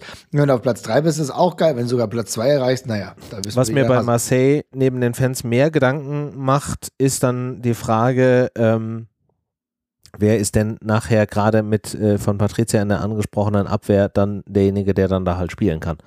Ja, weil Tuta wird in dem Spiel definitiv nicht zur Verfügung stehen. Hasebe, ich hatte vorhin versucht nochmal nachzulesen, ich habe aber nichts gefunden. Weiß man da jetzt was mit seiner äh, Verletzung, was da jetzt ist? Ich weiß nicht, ob das jetzt bestätigt ist. Irgendwie hieß es, also ich weiß nicht, wie weit die jetzt sind, aber es hieß, dass wahrscheinlich was am Innenband, ja, aber ich weiß jetzt halt nicht wie, wie ja. krass ist das jetzt am Innenband und ist überhaupt was mit dem Innenband, weil es war jetzt irgendwie noch nicht bestätigt, aber ich glaube, die meinten, die haben jetzt so ein bisschen die Befürchtung, es ist was am Innenband. Ja. Und dann würde er jetzt schon eine Zeit fehlen, aber das ist dann halt auch die Frage, wie, wie lang fehlt er? Ich ja, kann mir vorstellen, dass Marseille vielleicht doch ein bisschen knapp wird, ne? Das ja, genau. ist in zwei Wochen. So, das wird, das wird zwei knapp, Wochen. Leider. Dann hast du halt dazwischen jetzt auch noch eine komplette englische Woche, weil ja auch noch Dövbe-Pokal ist. So, ja. ähm, also du musst halt jetzt ein bisschen durchrotieren. Du hast halt Spieler, die dann halt ausfallen. Der eine verletzungsbedingt, vermutlich, der andere halt auf jeden Fall wegen Sperre. Da wird es halt auch wieder äh, aufstellungstechnisch ein bisschen, äh, bisschen spannend. Ja, ja also, das ist halt, das, ist halt das, was mir Sorgen macht, weil was wir, wenn wir eins aus dem, Dort, äh, aus dem Dortmund, würde ich schon sagen, aus dem Bochum-Spiel gesehen haben, Viererkette, äh, Viererkette ist nicht unser Mittel der Wahl in dieser Saison. Nee, das ist leider richtig, aber du hast eben angesprochen, also äh, Hasebe, der hat ja auch Glasner gemeint, die nächsten Spiele werden man, werde man wohl improvisieren müssen. Und allein das zeigt natürlich, in welche Richtung das dann geht. Das heißt also, es wird ein bisschen problematischer. Aber was du sagst, die Viererkette ist natürlich echt für mich, nicht böse gemeint, aber dann tendenziell halt doch ein bisschen eher aus Sand gebaut. Und dann ja. stellt sich halt die Frage, ja, wie stellen wir denn jetzt um? Und was machen wir? Und das ist natürlich so der Punkt, wo ich sage, ja, gut, äh, Leverkusen ist next. Was, was heißt das? Wollen wir wirklich mal Smolcic von Anfang an bringen? Ist das so der Place? Ich glaube, für so Leverkusen das, hast du noch die, die Option, weil du dann zumindest noch auf Tuta zurückgreifen kannst. Ähm, ja, du könntest einen Smolcic äh, da irgendwie machen. Wie gesagt, ich fand jetzt auch, dass ein Jakic in der Innenverteidigung besser funktioniert hat als, als auf, den, auf den Außen. Mhm. Ähm, das wäre vielleicht auch noch irgendwie so eine, so eine Option. Ähm, ja, ich weiß es nicht. Also ich tue mich da gerade auch gedanklich äh, sehr schwer, was Aufstellungsthematiken angeht. Zum einen, weil für bestimmte Positionen wir Spieler einsetzen müssten, für die wir noch keinen Beleg haben, ob die taugen oder nicht und auf anderen Positionen eigentlich Spieler haben, wo man sagen würde, okay, allein aufgrund der letzten Spieler würde dir eigentlich mal so eine Pause, um auch mal gedanklich wieder so ein bisschen in die richtige Richtung kommen, würde dir halt gut tun. Aber du kannst es dir halt auch nicht erlauben, diesen Spielern diese Pause jetzt gerade zu geben.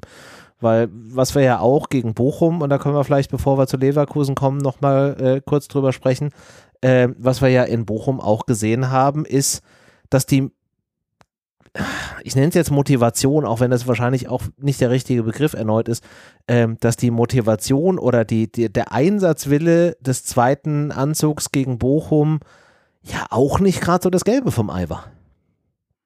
Ich glaube, man muss unterscheiden, wer welcher zweite Anzug, weil da kamen jetzt andere Spieler ähm, zum Einsatz als jetzt zum Beispiel gegen Tottenham mit Alidu und Ebimbe zum Beispiel. Also ne, ja, das ist richtig. Das sind, also erstens, über welche Spieler reden wir? Dass, ähm, dass es da so ein paar Probleme mit Boré gibt, das ist ja jetzt mittlerweile bekannt. Da hat ja. jetzt irgendwie Glasner auch gesagt, er sucht jetzt das Gespräch mit dem Spieler, weil ähm, klar, frustrierende Situation für ihn und, und gewisserweise auch Verständnis dafür, aber ähm, die Mannschaftsleistung darf halt nicht drunter leiden. Ähm, von daher glaube ich richtig, dass da eine Aussprache gesucht wird. Ähm, aber keine Ahnung, ich habe so viele Gedanken gerade im Kopf, weil das jetzt, sich jetzt alles so vermischt. Ähm, ja. Ich, ich weiß nicht, wie wir da jetzt, also wir müssen jetzt teilweise mit einem zweiten Anzug spielen und ich finde, äh, da muss man dann schauen, welcher Spieler kann die Motivation auf den Platz bringen oder hat die richtige Einstellung dazu ähm, oder kann auch durch ein Gespräch vielleicht dazu bewegt werden, irgendwie wieder anders auf, darauf zu blicken und, und welcher Spieler eben nicht. Ich glaube, das ist ganz wichtig, dass man da jetzt ähm, ja, Spieler auf den Platz schickt, die ähm, ja wirklich, wirklich da sind und zu 100 Prozent ähm, ja, die, die Aufgabe und auch ihre Rolle annehmen, weil wir, wir können uns jetzt gerade absolut gar nicht leisten, dass da irgendjemand so ein bisschen äh, ja, motzig oder zickig auf dem Feld rum, rumtrampelt. Ähm, zweitens, was ich hier auch nochmal anführen wollte, ähm, ich glaube, wir haben jetzt auch gar nicht den Luxus zu sagen, ähm, ja, Dreierkette oder Viererkette oder dies, das. Äh, ich glaube, man muss jetzt einfach vom Personal her schauen, was, was geht am besten. Natürlich fühlt sich die Mannschaft, glaube ich, auch in der Dreierkette wohler. Ich will das aber alles gar nicht unbedingt nur auf die Viererkette schieben, weil wir hatten auch gute Spiele mit einer Viererkette, nicht so viele, aber hatten wir. Hm. Und ähm, es, ich, gegen Bochum will ich jetzt auch gar nicht unbedingt nur die Viererkette verantwortlich machen. Ich glaube, da kam ganz, war's. ganz viel zusammen. Genau. Und es ist weniger ein Kettenproblem als ein irgendwie ein Einstellungsproblem oder ähm, ja, individuelle Leistungen, ähm, dieses, dass da einfach gar keine Zweikämpfe angenommen wurden, ähm, das war einfach komplett die Einstellung und das Auftreten. Ja. Und ich glaube, weniger auch, ne, aber weniger die, die Vierer- oder, oder Dreierkette, weil ich glaube, da haben wir jetzt gerade überhaupt gar nicht den, den Luxus, darüber zu diskutieren. Wenn es halt mal so ist, dass du nur zwei Innenverteidiger zur Verfügung hast, dann musst du halt vielleicht auf eine Viererkette umstellen, wenn das das sinnigste System ist. Und andererseits, keine Ahnung, wir haben halt Smolcic und ich glaube schon, dass wir den vielleicht jetzt auch einfach mal äh, spielen lassen sollten, vor allem wenn es so eng ist und wir sowieso keine Innenverteidiger haben. Warum nicht? Ich meine, der Junge wurde aus einem Grund geholt und ähm, hat sich ja eigentlich auch gut präsentiert in, in der Vorbereitung und so weiter und so fort. Ähm, war weiter, als viele erwartet hatten. Von daher, give it a go. So, wir ja. haben sowieso nicht viele Optionen. Also nur ja, mal hier um. Ich wollte euch zumüllen ja, mit meinen Gedanken, weil ich muss es aus dem Kopf kriegen. Ja, so. alles, alles, du, nee, alles, alles vollkommen, alles vollkommen fein. Also die Viererkette war mit Sicherheit nicht der alleinige Grund dafür, dass das Spiel gegen Bochum so ausgegangen ist, wie es am Ende ausgegangen ist aber sie war halt auf jeden Fall ein Teil davon. Ich sehe den anderen Punkt auch, genauso wie du, dass es ein, ein, ein Einsatz und ein, ein Kampfeswille, würde ich es jetzt mal nennen, wobei das ja auch immer ein sehr martialisch und wahrscheinlich auch wieder falscher Begriff ist an der Stelle, aber ihr wisst, was ich meine. Ähm, das war sicherlich auch ein Thema. Ähm, auch gerade von Spielern, ihr hattet Boré gerade angesprochen, die sich auf der einen Seite beschweren, dass ihnen die Einsatzzeit äh, nicht passt und dann haben sie die Chance und stehen von Anfang an da und liefern dann irgendwie hier so eine sauren Gurkenshow ab. Also ne, da passt dann auch irgendwie das eine nicht zu dem anderen. Ähm, da hat ja auch Glasner durchaus der, jetzt nach dem Spiel eine gewisse Verantwortung übernommen, um zu sagen, okay, die Art und Weise, wie wir da taktisch aufgetreten sind und das, die Auswahl des Spielsystems, das geht halt auf seine Kappe. Das finde ich auch vollkommen fair von ihm, dass er das an der Stelle halt auch tut. Ähm, nur man muss halt jetzt dann auch daraus dann lernen, weil unterm Strich muss man halt schon sagen, da war halt die Diva komplett vor Ort gegen Bochum. Nicht nur, dass Bochum äh, zu dem Zeitpunkt noch kein einziges Ligaspiel gewonnen hat. Nein, sie hatten auch bislang noch kein Ligaspiel zu null irgendwie bestritten und sie hatten auch noch kein, in keinem Ligaspiel mehr als zwei Tore geschossen. Und dann kam die Eintracht und hat sich halt gedacht, so, was steht noch auf eurer Bucketlist? Ah ja, bei den drei Punkten helfen wir euch jetzt mal. Ja, gute Nacht, Marie. Ja, ja, bin ich vollkommen bei dir. Also ich finde, das ist viel mehr ein Motivationsproblem als ein Aufstellungsproblem gewesen. Und das ist halt die Schwierigkeit, wenn ich dann sehe, dass die Mannschaft eigentlich fast kollektiv nicht an ihr Leistungsmaximum kommt, dann stelle ich mir manchmal auch die Frage, warum ist da so, so viel Arroganz? Also ich muss echt sagen, also gegen Bochum habe ich echt gedacht, warum sind die denn so arrogant? Denken die, dass Bochum nur, weil die gerade auf Tabellenplatz 18 sind, dass sie das nebenbei auf eine Arschbacke absitzen? Nee, das ist halt nicht so. Wenn du dich gegen einen Bundesligisten dich anstrengst, nicht fokussierst und nicht der FC Bayern bist, dann wirst du gegen diesen Bundesligisten nicht gewinnen. Und das ist halt genau der Punkt. Und Bochum brauchte die Punkte und die waren viel wesentlich smarter und die haben uns richtig blamiert. Das war eine unfassbar peinliche Leistung und die kann man auch nicht entschuldigen. So, ne? Wir haben eben über Tottenham gesprochen, da haben wir so viele positive Ansätze gefunden und das ist ein whole different ballgame. Aber Bochum war peinlich und diese Form halt auch nicht entschuldbar. Und nee. da muss ich jetzt sehen, dass nicht wegen Tottenham, sondern ich muss jetzt sehen, dass ich wegen Bochum gegen Leverkusen ein ganz anderes Gesicht zeige. Und klar hat Oliver Glasner sich entschuldigt. Und ich glaube, da hat er auch, da spricht er auch einen, einen, guten Punkt an, dass er sich nicht ohne Grund entschuldigt, dass es vielleicht auch an ihm lag, dass die Aufstellung vielleicht ein bisschen, ich will mal im günstigsten Falle ungünstig gewählt war, ja. Naja, und ähm, er hat ja am Ende ja. auch entschieden, welche Spieler da auf dem Platz stehen. Richtig. Also man hat es ja jetzt gesehen gegen Tottenham, Patricia hat es ja gerade eben gesagt, ein zweiter Anzug mit einem Alidu und mit einem Ebimbe funktioniert irgendwie ganz anders, aber er hat ja auf Grundlage von, ich würde jetzt mal behaupten, äh, Trainingseindrücken und vielleicht auch äh, taktischer Ausrichtung entschieden, dass diese elf Spieler, die da zu Beginn gegen Bochum auf dem Platz standen, auf dem Platz stehen. Äh, und wenn die dann halt auch nicht performen, dann muss er halt trotzdem nach wie vor die Verantwortung dafür übernehmen, dass er diese Spieler ausgewählt hat. Dass die dann keinen Bock haben zu spielen, das liegt an dem Spieler an sich. Ja, das ist halt genau das Ding. Ja, aber das ist es. Ich glaube, das ist ganz wichtig, was Marvin gesagt hat. Es ist einfach, solche Spiele sind die, die mich auch aufregen. Sowas gegen Bochum, gegen Wolfsburg, ähm, ja. wo du das Gefühl hast, wo sind die denn im Kopf? Sind die auf dem Platz? Und warum nehmen sie dieses Spiel nicht an? Ähm, wohingegen so ein, so ein Spiel wie gegen Tottenham, das war eine ordentliche Leistung trotz allem. Du kannst verlieren. Das ist, mein Problem ist gar nicht, dass die Eintracht verliert. Solange sie sich gut präsentiert und das ist auch bis auf die individuellen Dinger da gegen Tottenham passiert. Ich fand, das war eine, war eine Leistung, wo man in den Spiegel gucken kann und sagen kann, hey, wir haben alles gegeben, wir waren jetzt einfach unterlegen und das ist okay, das ist Champions League. Ja. Wenn du dann aber gegen den Tabellenletzten und äh, es soll nicht despektierlich klingen, das ist, die sind ja aus einem Grund letzter und die haben auch aus einem Grund noch kein Spiel vorher gewonnen gehabt. Mhm. Ähm, wenn du dann da so auftrittst, naja, ist doch klar, dass du es verlierst. Also jetzt bei allem Respekt, aber Ähm, dass da fußballerisch nicht besonders viel von Bochum kommt, war zu erwarten. Aber was zu erwarten, was auch zu erwarten war, ist, dass die da mit Leidenschaft rangehen werden und, und kämpfen werden um ihre Punkte. Und das ist was, wir kennen das doch selbst, ähm, als die Eintracht eben noch, noch nicht in den Gefilden war, in denen sie jetzt war. Was war, was ist denn das Mittel einer Mannschaft, die auf so einem Tabellenplatz steht und um den Abstieg kämpft, um, ja. den, um den Klassenerhalt kämpft? Ähm, das Mittel der Wahl ist, einfach irgendwie einigermaßen Mannschaftsleistung, Leidenschaft an den Tag zu legen und ekelhaft zu sein und dem Gegner irgendwie Probleme zu bereiten durch Körperlichkeit, durch Zweikämpfe, ähm, ein bisschen eklig spielen, sowas. Und das mhm. haben die gemacht und das können sie und das kann jede Mannschaft, die irgendwie unten drin hängt, die nicht irgendwie zu Unrecht unten drin hängt und irgendwie, ja, nicht darauf ausgerichtet ist, aber jede Mannschaft, die sich von Anfang an darauf einstellt, das wird eine harte Saison, wird diese Qualitäten mitbringen. Ja. Und äh, das tut jeder Mannschaft, die ein bisschen spielerischer unterwegs ist, was die Eintracht mittlerweile ist.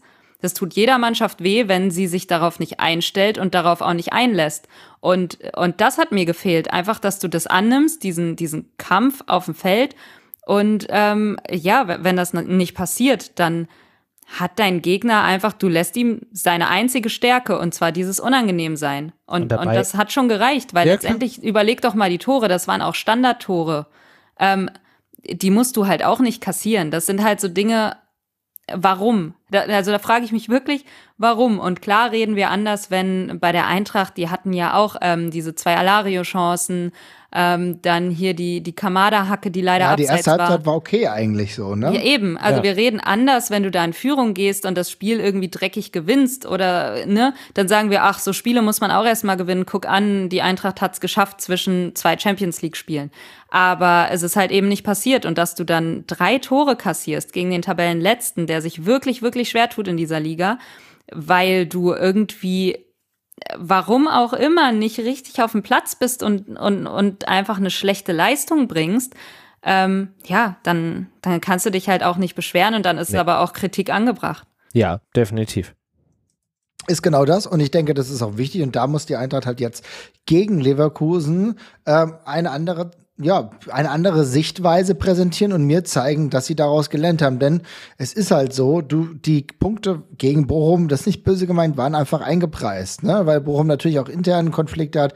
Da läuft auch nicht immer alles zusammen. Nicht nur der Tabellenplatz ist dementsprechend schwierig, auch wenn wir überlegen, dass sie davor halt ja, einfach einen Punkt hatten. Ne? Und jetzt haben sie fünf, äh, vier und es, sie hängen immer noch unten drin und die Eintracht ist ja mit 14 Punkten immer noch gar nicht so schlecht in der Tabelle, aber wir hätten halt richtig weit nach oben ranrücken können. Jetzt ist es halt am Samstag so, dass wir zu Hause gegen Bayern 04 Leverkusen, gegen ein Bayer Leverkusen, der jetzt erst den Trainer gewechselt hat, nach dem ersten guten Spiel, aber auch gleichzeitig wieder eine empfindliche Niederlage gegen Porto eingesteckt hat in der Champions League. Die stehen auch da nicht, wo sie nicht unbedingt sein wollen und jetzt muss die Eintracht halt liefern die sind auch, glaube ich, gewaltig unter Druck. Ich glaube, das erste Spiel gegen Schalke war halt kompletter äh, Xabi Alonso-Bonus, ähm, der vielleicht dann da auch so ein bisschen mitgewirkt hat.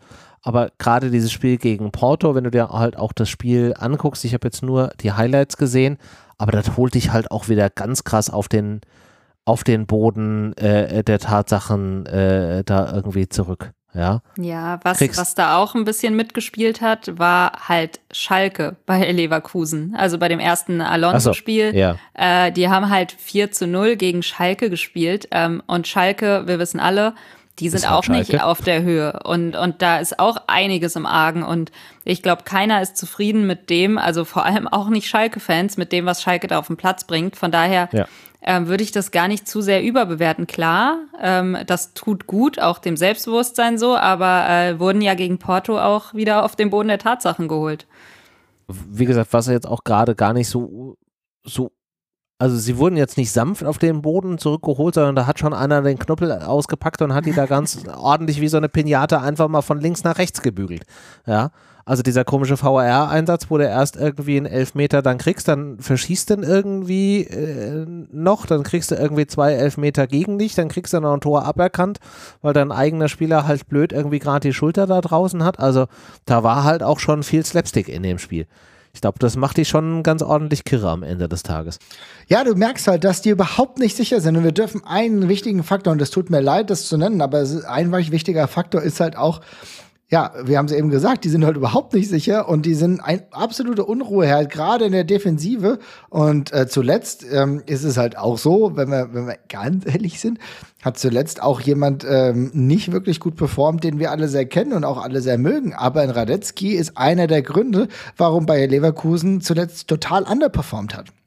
Also und nur, Radetzky ist ja. momentan überhaupt in keiner guten Phase und vielleicht muss die Eintracht genau auf solche Leute gehen. Ne? Ja, das Problem ist nur, was du da jetzt gerade wieder beschreibst, war genau die Punkte, die wir auch vor, vor Bochum hatten. Und sorry, dass ich jetzt hier volle Granate den Pessimisten raushängen lasse. Aber wir sagen, ey, die sind gerade nicht gesettelt, die haben irgendwie ihre Mannschaft nicht so richtig im Griff. Die haben auch nur irgendwie Scheißspiele, die kriegen irgendwie blöde Tore, nichts funktioniert. Der Torwart hat halt auch irgendwie gerade eine, eine schlechte Phase, das ist die Schwachstelle da drin. Ja, dann wissen wir doch alle, wie das ausgeht. Die gewinnen einfach 3-0 gegen uns und fertig ist der Lachs. Ja, einerseits Aufbaugegner Eintracht, ne? Ja.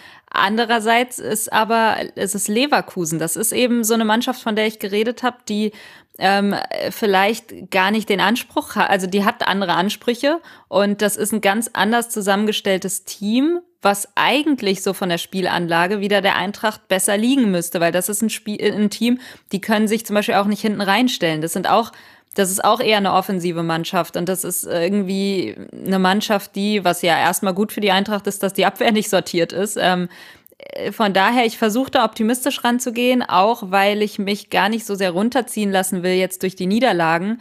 Ähm, weil wie gesagt, davor Tottenham zu Hause war gut, äh, Union war ein richtig gutes Spiel. Ja, und ja, dann ja. spielst du halt äh, Bochum Tottenham. Okay, von da von diesen Spielen würde ich jetzt eigentlich wirklich nur Bochum rauspicken, wo ich sage, hm, hat mir nicht gefallen, hat mir auch nicht gefallen, wie man aufgetreten ist, aber selbst da, du hättest dieses Spiel gewinnen können, die, die Ansätze waren da, die Chancen waren da. Und mhm. von daher will ich mir da noch gar nicht so einen großen Kopf machen, weil so dramatisch ist es, glaube ich, gar nicht. Also ich mag deine moderate Haltung, aber ich muss da ganz kurz einhaken, denn äh, diese moderate Haltung habe ich gegen Bochum dann tatsächlich schon aufgegeben, denn ich war natürlich sehr ja. sauer bezüglich äh, der, erinnere dich Anfang äh, September, äh, gut, vielleicht haben wir ein Spiel im Monat drin, was total für die Krütze ist, dann mag das sein, aber gegen Anfang September haben wir gegen Wolfsburg, damals Platz 17, ähm, gespielt, ja, und das war eigentlich Ko äh, Kovacs letzte Chance und dann haben die so mhm. 0-1 hingegaukelt. Und jetzt Bochum,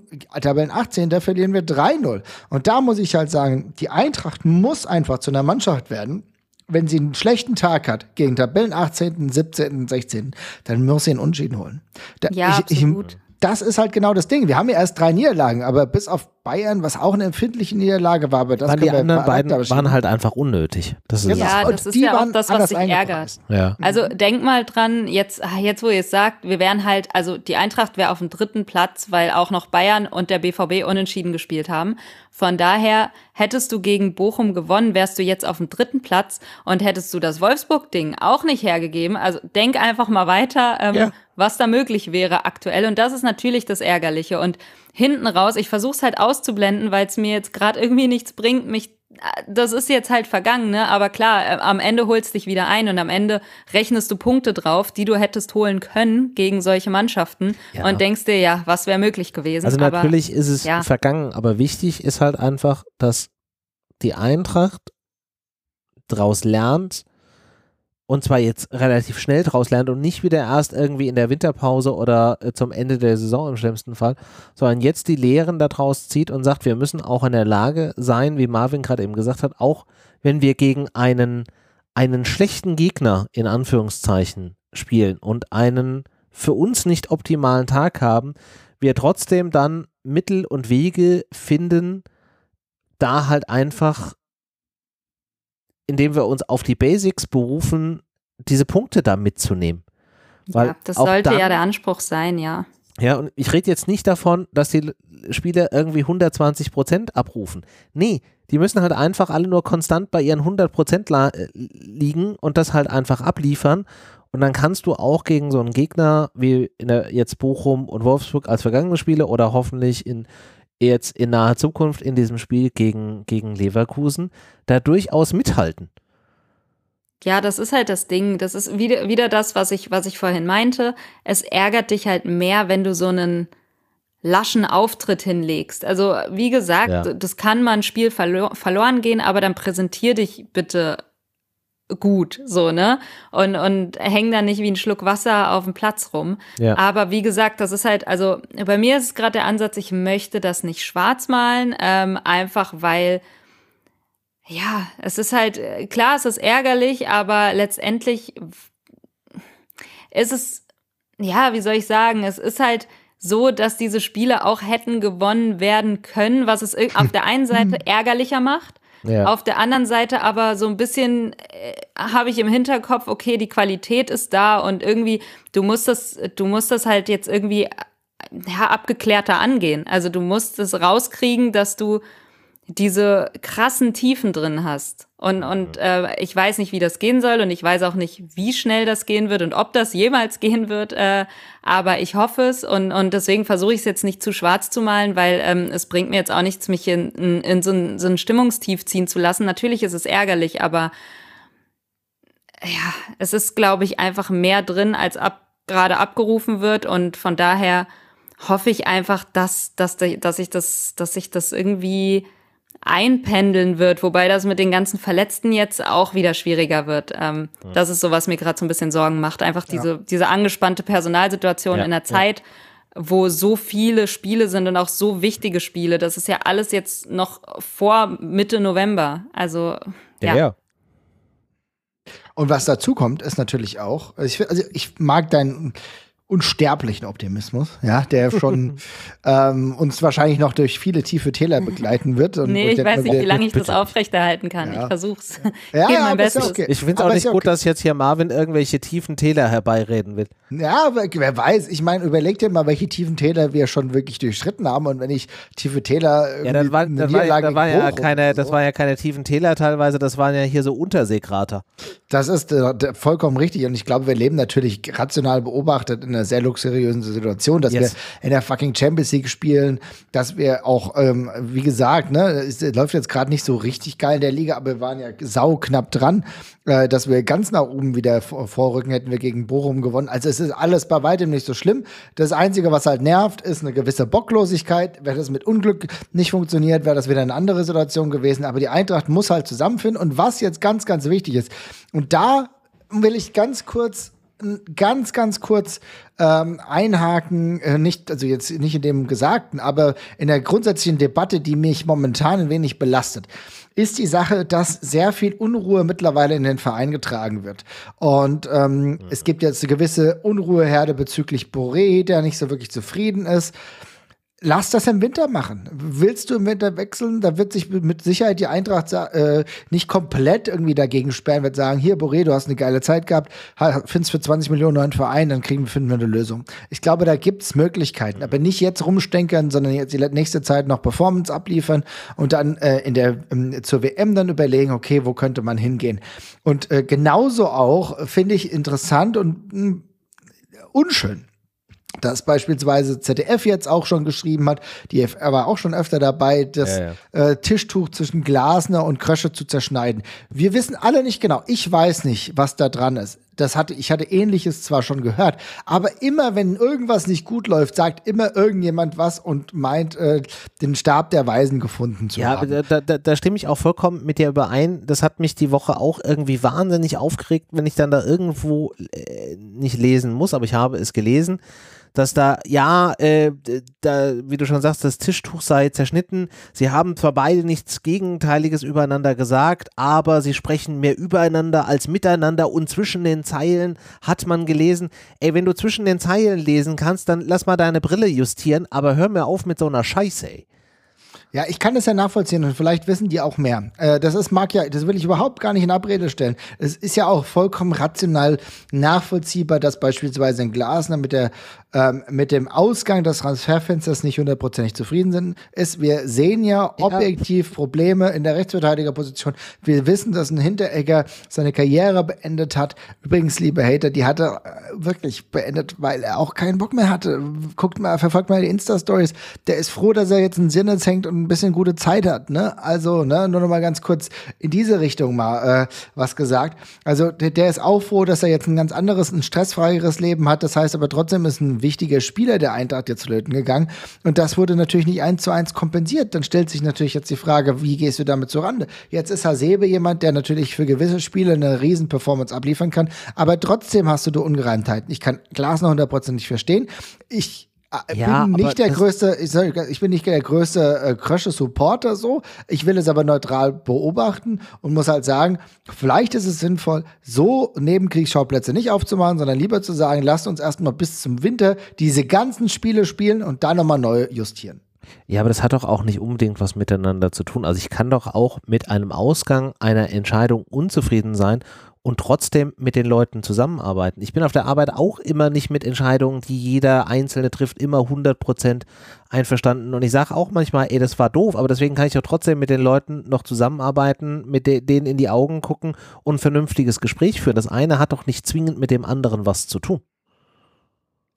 Richtig. Also, Kann dass sein. man da jetzt irgendwie krampfhaft versucht, irgendwie diese Unruhe, wie du es so richtig beschrieben hast, herbeizureden, herbeizuschreiben, herbeizu, weiß ich nicht, äh, würfeln, das ist halt maximal unnötig und ich sehe auch keinerlei gerechtfertigte Grundlage gerade dafür. Nee, aber dann ist ja okay. Ich meine, wie gesagt, wir haben es angesprochen. Ich glaube, es ist wichtig zu sagen, ähm, lasst uns wirklich auf das Spielerische fokussieren, äh, Ja. auf die wichtigen Aufgaben, die innerhalb kürzester Zeit jetzt vor der Eintracht liegen. Sehr, sehr viele Spiele, die Eintracht bestreiten muss. Und wo jetzt natürlich Punkte gefordert sind. Die Frage ist halt, Patricia, mit welchen Aufstellungen machen wir? Aha. Warum werde ich jetzt dabei angesprochen, wenn ich fragen darf? Weil du so verdächtig ruhig bei dieser Thematik warst. Korrekt. Ja, ich wollte mich da in diese Tischtuchgeschichten nicht so ein, äh, einschalten, weil äh, es geht mir ähnlich. Ich war davon auch so ein bisschen genervt und äh, Ja, ja, aber konzentrieren wir uns doch aufs Sportliche. genau, dann konzentriere dich mal auf die Aufstellung und fang mal direkt mit dem kniffligsten Punkt an. Wie stellst du denn die Abwehr auf? Mm, ja. Ja. Ähm, äh, Trapp im Tor. Ja, habe ich ja schon hier stehen, brauchst du nicht mehr zu erwähnen, mach mal Innenverteidigung. Naja, ich weiß jetzt nicht. Ich würde jetzt vielleicht einfach mal, wenn wir ja bei der Dreierkette bleiben wollen, würde ich jetzt einfach mal sagen, du nimmst Indika, Smolcic und Tuta. So. Und dann äh, sammelt Smolcic jetzt mal ein bisschen ähm, hier, ne, Spielzeiten und Erfahrung und bereitet sich schon mal vor, weil ich glaube, den werden wir vielleicht noch des Öfteren brauchen. Ich weiß übrigens nicht, wie weit ist Touré? Der ist wieder ins Training eingestiegen. Na, ich würde mir wünschen, dass der bald wieder zurückkommt, weil langsam wird's eng. Aber ich glaube, soweit ist er noch nicht. Deswegen Nee, halt, lasse ich den jetzt mal außen vor. Ähm, und dann stellt sich eigentlich schon wieder fast von selbst auf, wenn nicht irgendwie Wunderheilung, Pellegrini, Knauf. Ich weiß nicht, wie lang die ausfallen. Wenn ich jetzt auch mit denen nicht rechne, dann würde ich natürlich links wieder Lenz aufstellen und rechts würde ich es vielleicht mal mit Ali Du probieren, wenn ich ehrlich bin, weil ich finde, er hat sich irgendwie auch einen Startelf-Auftritt verdient. Wenn nicht, sehe ich mich schon fast wieder in der, ja, in der Viererkette, wenn ich ehrlich bin. Nur kurz, wo würdest du Ali Du dann aufstellen? Ich habe es akustisch nicht verstanden. Rechts. Äh, rechts, Mhm, Okay, mhm. ja, ja, verstehe ich. Finde ich ganz du, geil. Hast du Gegenmeinung? Nee, nee, auf gar keinen Fall. Ich find's mega geil. Ich habe da richtig Bock drauf. Ich hab Ja. richtig Bock auf Ali Du. Ich, warum nicht, ey? Ich finde, die Leverkusener, so qualitativ hochwertig die sind, irgendwie klemmt's bei denen auch noch, warum die nicht einfach mal überraschen. Würde ich total gut finden. Hm. ist halt eigentlich eher ein Linksaußen, ne, Ali Du, aber mein Gott, es ist halt jetzt er hat mal die andere schon- Seite, ne? Er hat doch in seinem ersten äh, Einwechseleinsatz für uns auch schon auf rechts gespielt und da fand ich, hatte er auch eine sehr gute äh, Leistung da ähm, gebracht. Ja, ich glaube auch, weil ich, ja, weil ich weiß jetzt nicht, ob es so viel bringt, da jetzt äh, Lenz auf eine andere Seite zu stellen. Nee, Könnte es halt natürlich nee. auch überlegen, Ali Du auf links und dann Jakic wieder als Rechtsverteidiger. Nee, Kannst auch machen, nee würde ich auch nicht tun. Ich glaube, Jakic hat auch irgendwie mal eine Pause. Äh, der braucht auch einfach mal eine Pause. Ähm, Ist doch nicht schlimm. Ist doch gar nicht böse gemeint. Ne? Ja. Was ich gut finde, ist Smolcic auf jeden Fall zu bringen, weil wie du richtig gesagt hast, Patricia, der Kerl wird einfach über kurz oder lang mehr Einsätze ähm, haben müssen, aufgrund, dass wir jetzt dann da auch, gerade wenn wir jetzt besagtes nächstes Champions League-Spiel dann äh, nächste Woche nochmal behandeln, werden wir da wahrscheinlich nochmal irgendwie drauf zurückgreifen müssen. Und auch so einfach aufgrund von den Spielen wird man da vielleicht an der einen oder anderen Stelle mal ein bisschen rotieren müssen. Und dann ist es mir lieber, ein zumindest in Grundzügen eingespielten Spieler da zu haben, als jemanden, der dann komplett out of the blue da irgendwie rein muss. Von daher fände ich es jetzt einen guten Zeitpunkt, das zu machen und ich finde es auch genauso wichtig, jetzt tut er nicht deswegen so mit dieser Pseudo-Bestrafung da irgendwie äh, auf die Bank zu setzen, sondern ihm halt einfach klar zu zeigen, ey, das passiert, das gehört dazu ist eine blöde Situation, aber deswegen wirst du jetzt nicht damit irgendwie mit äh, einem, einem, einem Nicht-Startelf-Einsatz äh, bestraft, in Anführungszeichen, sondern du bekommst halt weiterhin die Chance, äh, an deiner Entwicklung zu arbeiten. Das fände ich ein sehr wichtiges Signal. Okay, das finde ich, also ja, ich stimme euch da vollkommen zu. Ich finde es äh, eine sehr gute Aufstellung. Ich finde es auch gut, dass Tuta dann trotzdem weiterspielt, weil äh, dadurch, dass er dann vielleicht ein besseres Spiel macht, er das dann irgendwie auch aus dem Kopf bekommt. Ne? Ja, ja. Okay, das heißt, wie würdest du dann weitermachen? Ähm, ich glaube, Rode könnte auch auf jeden Fall mal eine Pause äh, brauchen. Ich würde an dieser Stelle zurückgreifen auf meine mittlerweile doch gern gesehene Doppel-Achter, äh, Schrägstrich, äh, Sechser-Variante mit So und Kamada. Okay, So und Kamada. Okay, mhm. finde ich gut. Und jetzt dann da vorne? Du, du willst es nicht, du willst nicht weitermachen. Ähm, Doch, ich finde ich find es ganz gut, einfach zuzuhören, ähm, so ein bisschen judgy zu sein, zu sagen, äh, finde ich das ja. gut oder finde ich das nicht gut. Mir gefällt diese Rolle gerade ja. ganz gut. Also auf jeden Fall, die Doppel-10 ist für mich ganz klar Lindström-Götze. Lindström einfach wegen der Geschwindigkeit, ja. Götze wegen ähm, der Spielintelligenz. Und in der Offensive muss ich ehrlicherweise sagen, Mm, bin ich so ein bisschen hin und her gerissen. Auf der einen Seite kannst du eigentlich fast Moani, wenn er spielbereit ist, nicht draußen lassen. Ja. Auf der anderen Seite hat Alario natürlich ein Stück weit den Bonus, dass es halt gegen seine Ex-Mannschaft geht, was dann das vielleicht genau auch nochmal so, ein, so einen Motivationsschub gibt. Und ich glaube, der hat da noch so ein bisschen vielleicht auch Rechnungen offen und auch einfach einen gewissen Wilde, so nach dem Motto, ich zeige euch hier nochmal, wo der Bartel den Most holt, wie man so schön sagt. Ähm, deswegen. Aber kann das der einzige Grund sein? Also ich bin jetzt auch, ne, ich bin ja auch ein großer Kolomoani-Fan und dann muss ich mir überlegen, ja, Alario hat ja ein paar Chancen gehabt, aber sollte ich den jetzt nur, weil sein Ex-Verein das bringen? Nee, wahrscheinlich nicht. Hm, also ich nicht, ehrlich gesagt. Ich bin, ähm, ja, ich, ich will auch, dass Alario irgendwie zu sich findet, weil ich glaube, der ist einfach komplett verunsichert. Ähm, und, und ich würde mir wünschen, dass er sich irgendwie Sicherheit holt, aber ich möchte es ehrlich gesagt nicht, es klingt jetzt ein bisschen böse, aber ich will es nicht riskieren. Also ich will es nicht auf Teufel komm raus machen, ja weil so ich jetzt einen dann, ne? Kolomuani nicht auf die Bank setzen möchte. Also absolut nicht. Der hat schon gegen Bochum aussetzen müssen äh, wegen der Sperre. Ähm, von daher, und ich glaube, das ist auch ein relativ, äh, der ist auch relativ frisch, habe ich das Gefühl. Ähm, von daher, ich würde auf jeden Fall mit ihm spielen. Also den auf die Bank setzen halt absolut gar nicht, weil man hat, finde ich, auch gegen Bochum gemerkt, dass der extrem gefehlt hat. Also äh, das ist halt so ein Spieler, vor allem in der Bundesliga, glaube ich, hat der einfach ja, der hat generell Qualitäten, aber äh, auch so gegen so Bundesliga-Teams funktioniert das auch sehr, sehr gut, habe ich das Gefühl. Von daher, ich würde auf jeden Fall Kolomoani aufstellen.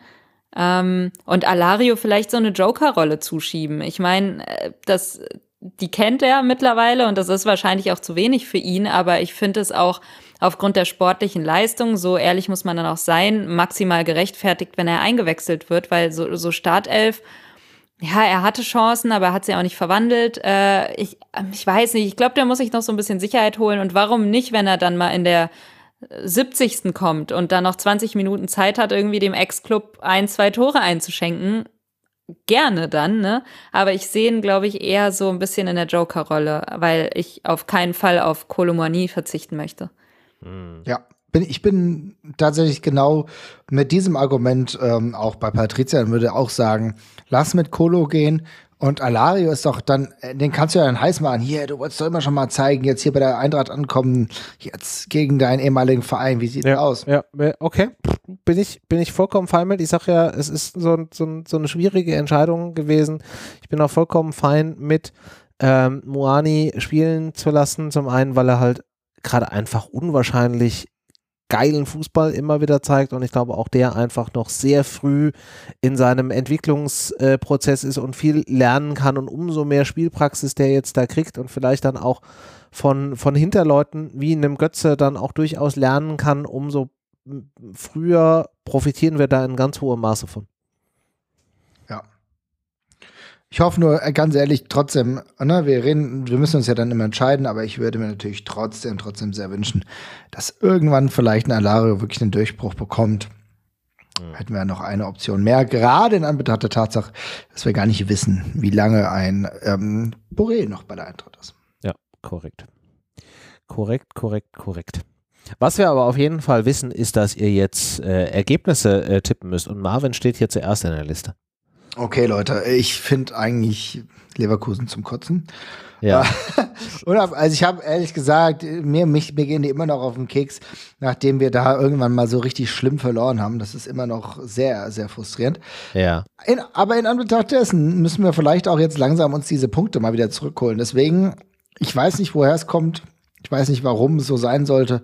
Aber lass uns doch einfach mal 3-1 gegen Leverkusen gewinnen. Fände ich ein sehr schönes äh, Ergebnis. Patricia, wie sieht es bei dir aus? Ja, hätte ich auch Bock drauf. Ähm, ich gehe jetzt auch einfach mal mit mit den drei Toren, weil, äh, ne, kann man ja mal. Aber ich sag, wir kassieren auch irgendwie zwei und es wird ein bisschen offener und es wird so ein bisschen hin und her. Aber ich möchte auch unbedingt gewinnen. Von daher 3-2 für die Eintracht. Mhm.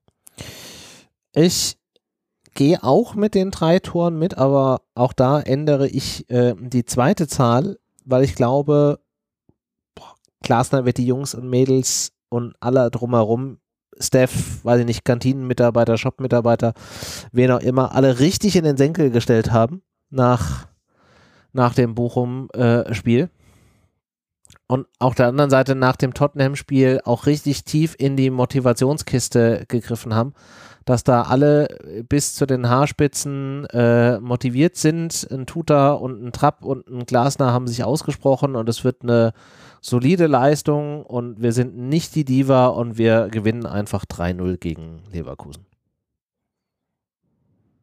Unter drei Toren solltest du der Eintracht nicht mehr machen. Wir haben alle drei Tore. Ja, ja. Fände ich vollkommen, vollkommen solide. Kann ich, könnte ich wunderbar mitleben. Akzeptabel. Ja. Alright. Habt ihr noch was, was wir besprechen sollten?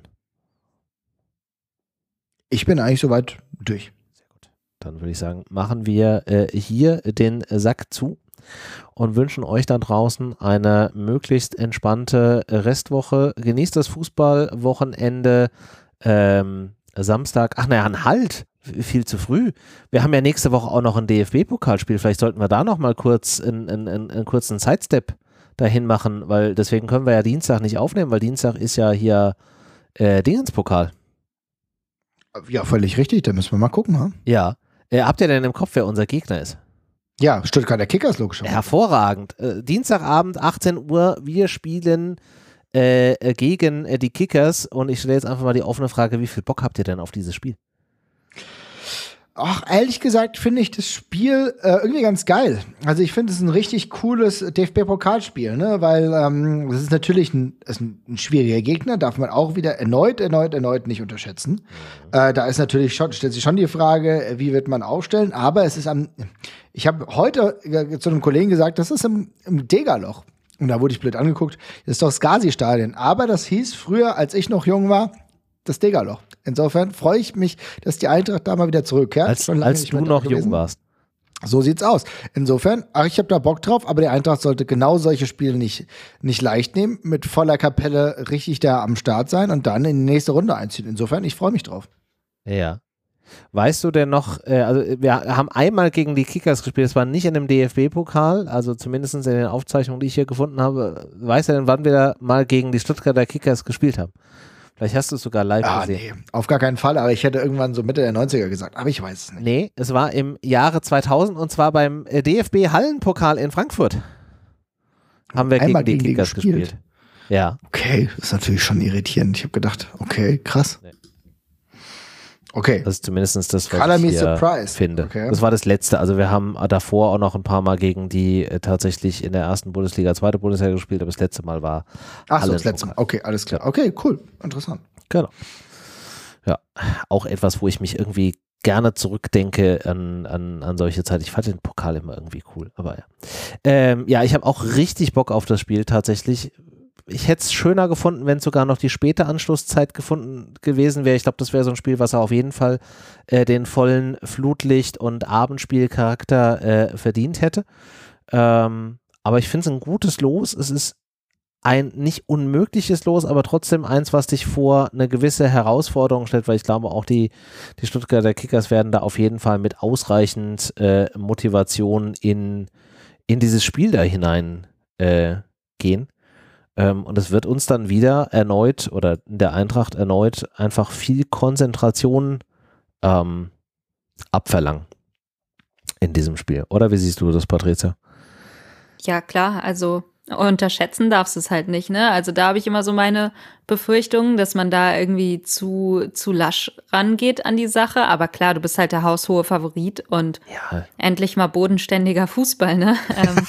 Ähm, bin ich mal, bin ich mal gespannt, auch wenn ich ähm, sagen muss, ich finde es gerade schon beim Zuschauen arg anstrengend, dass irgendwie jetzt nur noch englische Wochen sind und alle zwei, zwei Tage ein Spiel ist. Einerseits vielleicht ganz gut, um immer das letzte Spiel aus dem Kopf zu kriegen, wenn es vielleicht nicht so gut lief oder ne, es geht halt immer weiter und du hast gar keine Zeit, dich da irgendwie hängen zu lassen. Aber andererseits, ich finde es schon, also auch als Zuschauer schon fast anstrengend. Ähm, aber klar, wenn man, wenn man drüber nachdenkt, dass dann eine lange Winterpause folgt, ähm, ja. ja, muss man es jetzt vielleicht noch mal mitnehmen, vor allem als Zuschauer, der sowieso nur faul auf der Couch oder im Stadion sitzt und äh, sich körperlich da nicht reinhängt, äh, sollte man das jetzt vielleicht gerade noch zu schätzen wissen, weil äh, wir werden es vielleicht noch früh genug vermissen. Also von daher, ähm, ja, gerne, gerne mal wieder DFB-Pokal ähm, zwischen, zwischen den ganzen Bundesliga, Champions League-Wochen äh, und irgendwie ist alles angespannt und irgendwie ist alles wichtig und auch DFB-Pokal ist wichtig, aber Ja. halt anders, ne? Also hat einen komplett anderen Vibe und äh, ist, glaube ich, eine coole Abwechslung so zwischendrin mal. Mhm. Aber wie du schon so richtig sagst, auch das Spiel ist wichtig. Ähm, man, wir reden jetzt über die zweite äh, Runde. Ähm, wir reden darüber, dass die Kickers jetzt zwar kein unendlich einfacher Gegner sind, aber halt trotzdem unterm Strich nur ein Oberligist, der halt in der ersten Runde einfach gegen in dem Tag, glaube ich, auch nicht so richtig auf dem Platz stehende Vierter ähm, gewonnen haben. Das wird auf jeden Fall ein, ein körperliches Spiel werden, aber du darfst es halt auch nicht mit dieser äh, Egalhaltung ähm, da rangehen, weil am Ende des Tages reden wir auch hier um ja Geld für die Runden, das Weiterkommen im Pokal, was ja dann auch, was wir ja auch schon gesehen haben, einfach dann am Ende des Tages auch wieder eine Chance sein kann auf A Titel und B wieder Qualifikationen ähm, für internationale Wettbewerbe, ohne jetzt irgendwie die Liga schon komplett irgendwie beiseite legen zu wollen. Aber umso länger man sich da die Optionen offen lässt, umso besser ist es natürlich. Äh, von daher sollte man da auch mit einer gewissen Ernsthaftigkeit in, diesen, in dieses Spiel da am, am Dienstag auf jeden Fall reingehen. Ja. Und dann wird es natürlich auch, wie du gesagt hast, Patricia, interessant. Ähm, dadurch, dass wir jetzt sehr viele englische Wochen haben, äh, jetzt das nächste Spiel, die nächste Woche haben und wir ja quasi nur von ähm, ja, Spielvorbereitung zu Regeneration, also zu Spiel, zu Regeneration, zu Spielvorbereitung uns bewegen, wird es halt auch spannend, ähm, wie der Trainer dann da auch vielleicht aufstellen wird und dann damit dann auch schon so ein bisschen die Weichen auf das Bundesligaspiel, was dann danach kommt, ähm, zu legen. Ja, also wird Ja, auf jeden definitiv. Fall. Also einfach, wir müssen das wegregeln. Da gibt's nix. Stuttgarter Kickers ernst nehmen, Stuttgarter Kickers gewinnen. Einfach bam, bam, bam, nächste Pokalrunde. Wir Ja. müssen uns alles offen halten, weil am Ende kann es sein, dass wir irgendwie dann doch nur unglückliche Zufälle auf Platz 8 oder so dann unterwegs sind und dann keine Ahnung, kann es ja sein, dass du als Zweiter in die nächste Runde kommst, dann scheidest du aber in der nächsten Runde in der Champions League aus und dann denkst du, was könntest du jetzt noch erreichen? Und dann ist immer noch dieser wunderbar süße DFB-Pokal eine Riesenchance, etwas zu holen. Und Ja. gegen Stuttgarter Kickers in der zweiten Runde auszuscheiden, wollen wir doch alle nicht. Nee, also das wäre nach, nach dem 3-0 gegen Bochum wäre das die nächste Blamage, die dann da irgendwie auf der, auf der Wall of Shame steht. Also das Da wollen wird wir auch nicht. schon wieder Weltuntergangsstimmung reloaded. Da hätte ich auch überhaupt keine Lust drauf. Ja, also dann- abgesehen davon, dass ich auch generell nicht ausscheiden möchte, sportlich gesehen, Ja. aber auch die ganzen Diskussionen, die dann noch zusätzlich dazu kommen. Und wir haben gerade eigentlich nicht mal die Zeit und äh, ne, da jetzt viel Unruhe reinzubringen, aber das Ja. wird auch noch mal richtig Unruhe reinbringen, Das weil würde- Zweitrunden ja, ja. aus halt auch schon ungeil, ne? Ja, ja, ja, ja, ja. Also Strong Advice sollte es wirklich so kommen, dass die Eintracht am, am Dienstag und äh, wir klopfen jetzt hier alle mal auf unseren Holz, Holzkopf, äh, dass das nicht passiert, äh, doch tatsächlich dort ausscheiden. Strong Advice, keine Social Media öffnen, keine Zeitungsartikel lesen und macht nicht den Fehler, den ich ab und zu mache und fangt an, irgendwo Kommentare zu lesen. Das frittiert einfach neue Hirn, macht das nicht. So sieht's aus. Es sei denn, ihr müsst es beruflich machen, wie manch einer hier in der Runde, dann kommt ihr halt aus der Nummer nicht raus. Dann kriegt ihr aber auch ganz viel Mitleid von mir. Gut. Äh, demnach könnt ihr schon entnehmen, wenn am Dienstagabend äh, da dieses Spiel ist, dass wir dann obviously nächste Woche am Dienstag nicht aufnehmen, sondern es wird dann auch wieder so auf Mittwoch oder Donnerstag hinauslaufen. Da müssen wir uns hier intern nochmal die Karten legen, wer hier wann, wo und warum vielleicht Zeit hat und wann nicht. Ähm, wir hauen das dann wieder in den Kalender auf unserer äh, Seite eintracht-podcast.de. Die kennt ihr ja von unserem äh, Support-Hinweis ganz am Anfang. Da wart ihr ja da schon mal unterwegs. Ja, und dann könnt ihr dann da sehen, wann wir aufnehmen und euch ungefähr ausrechnen, wann die Folge dann erscheinen wird. Und in diesem Sinne, jetzt aber wünschen wir euch eine schöne äh, Restwoche, ein äh, schönes Fußballwochenende.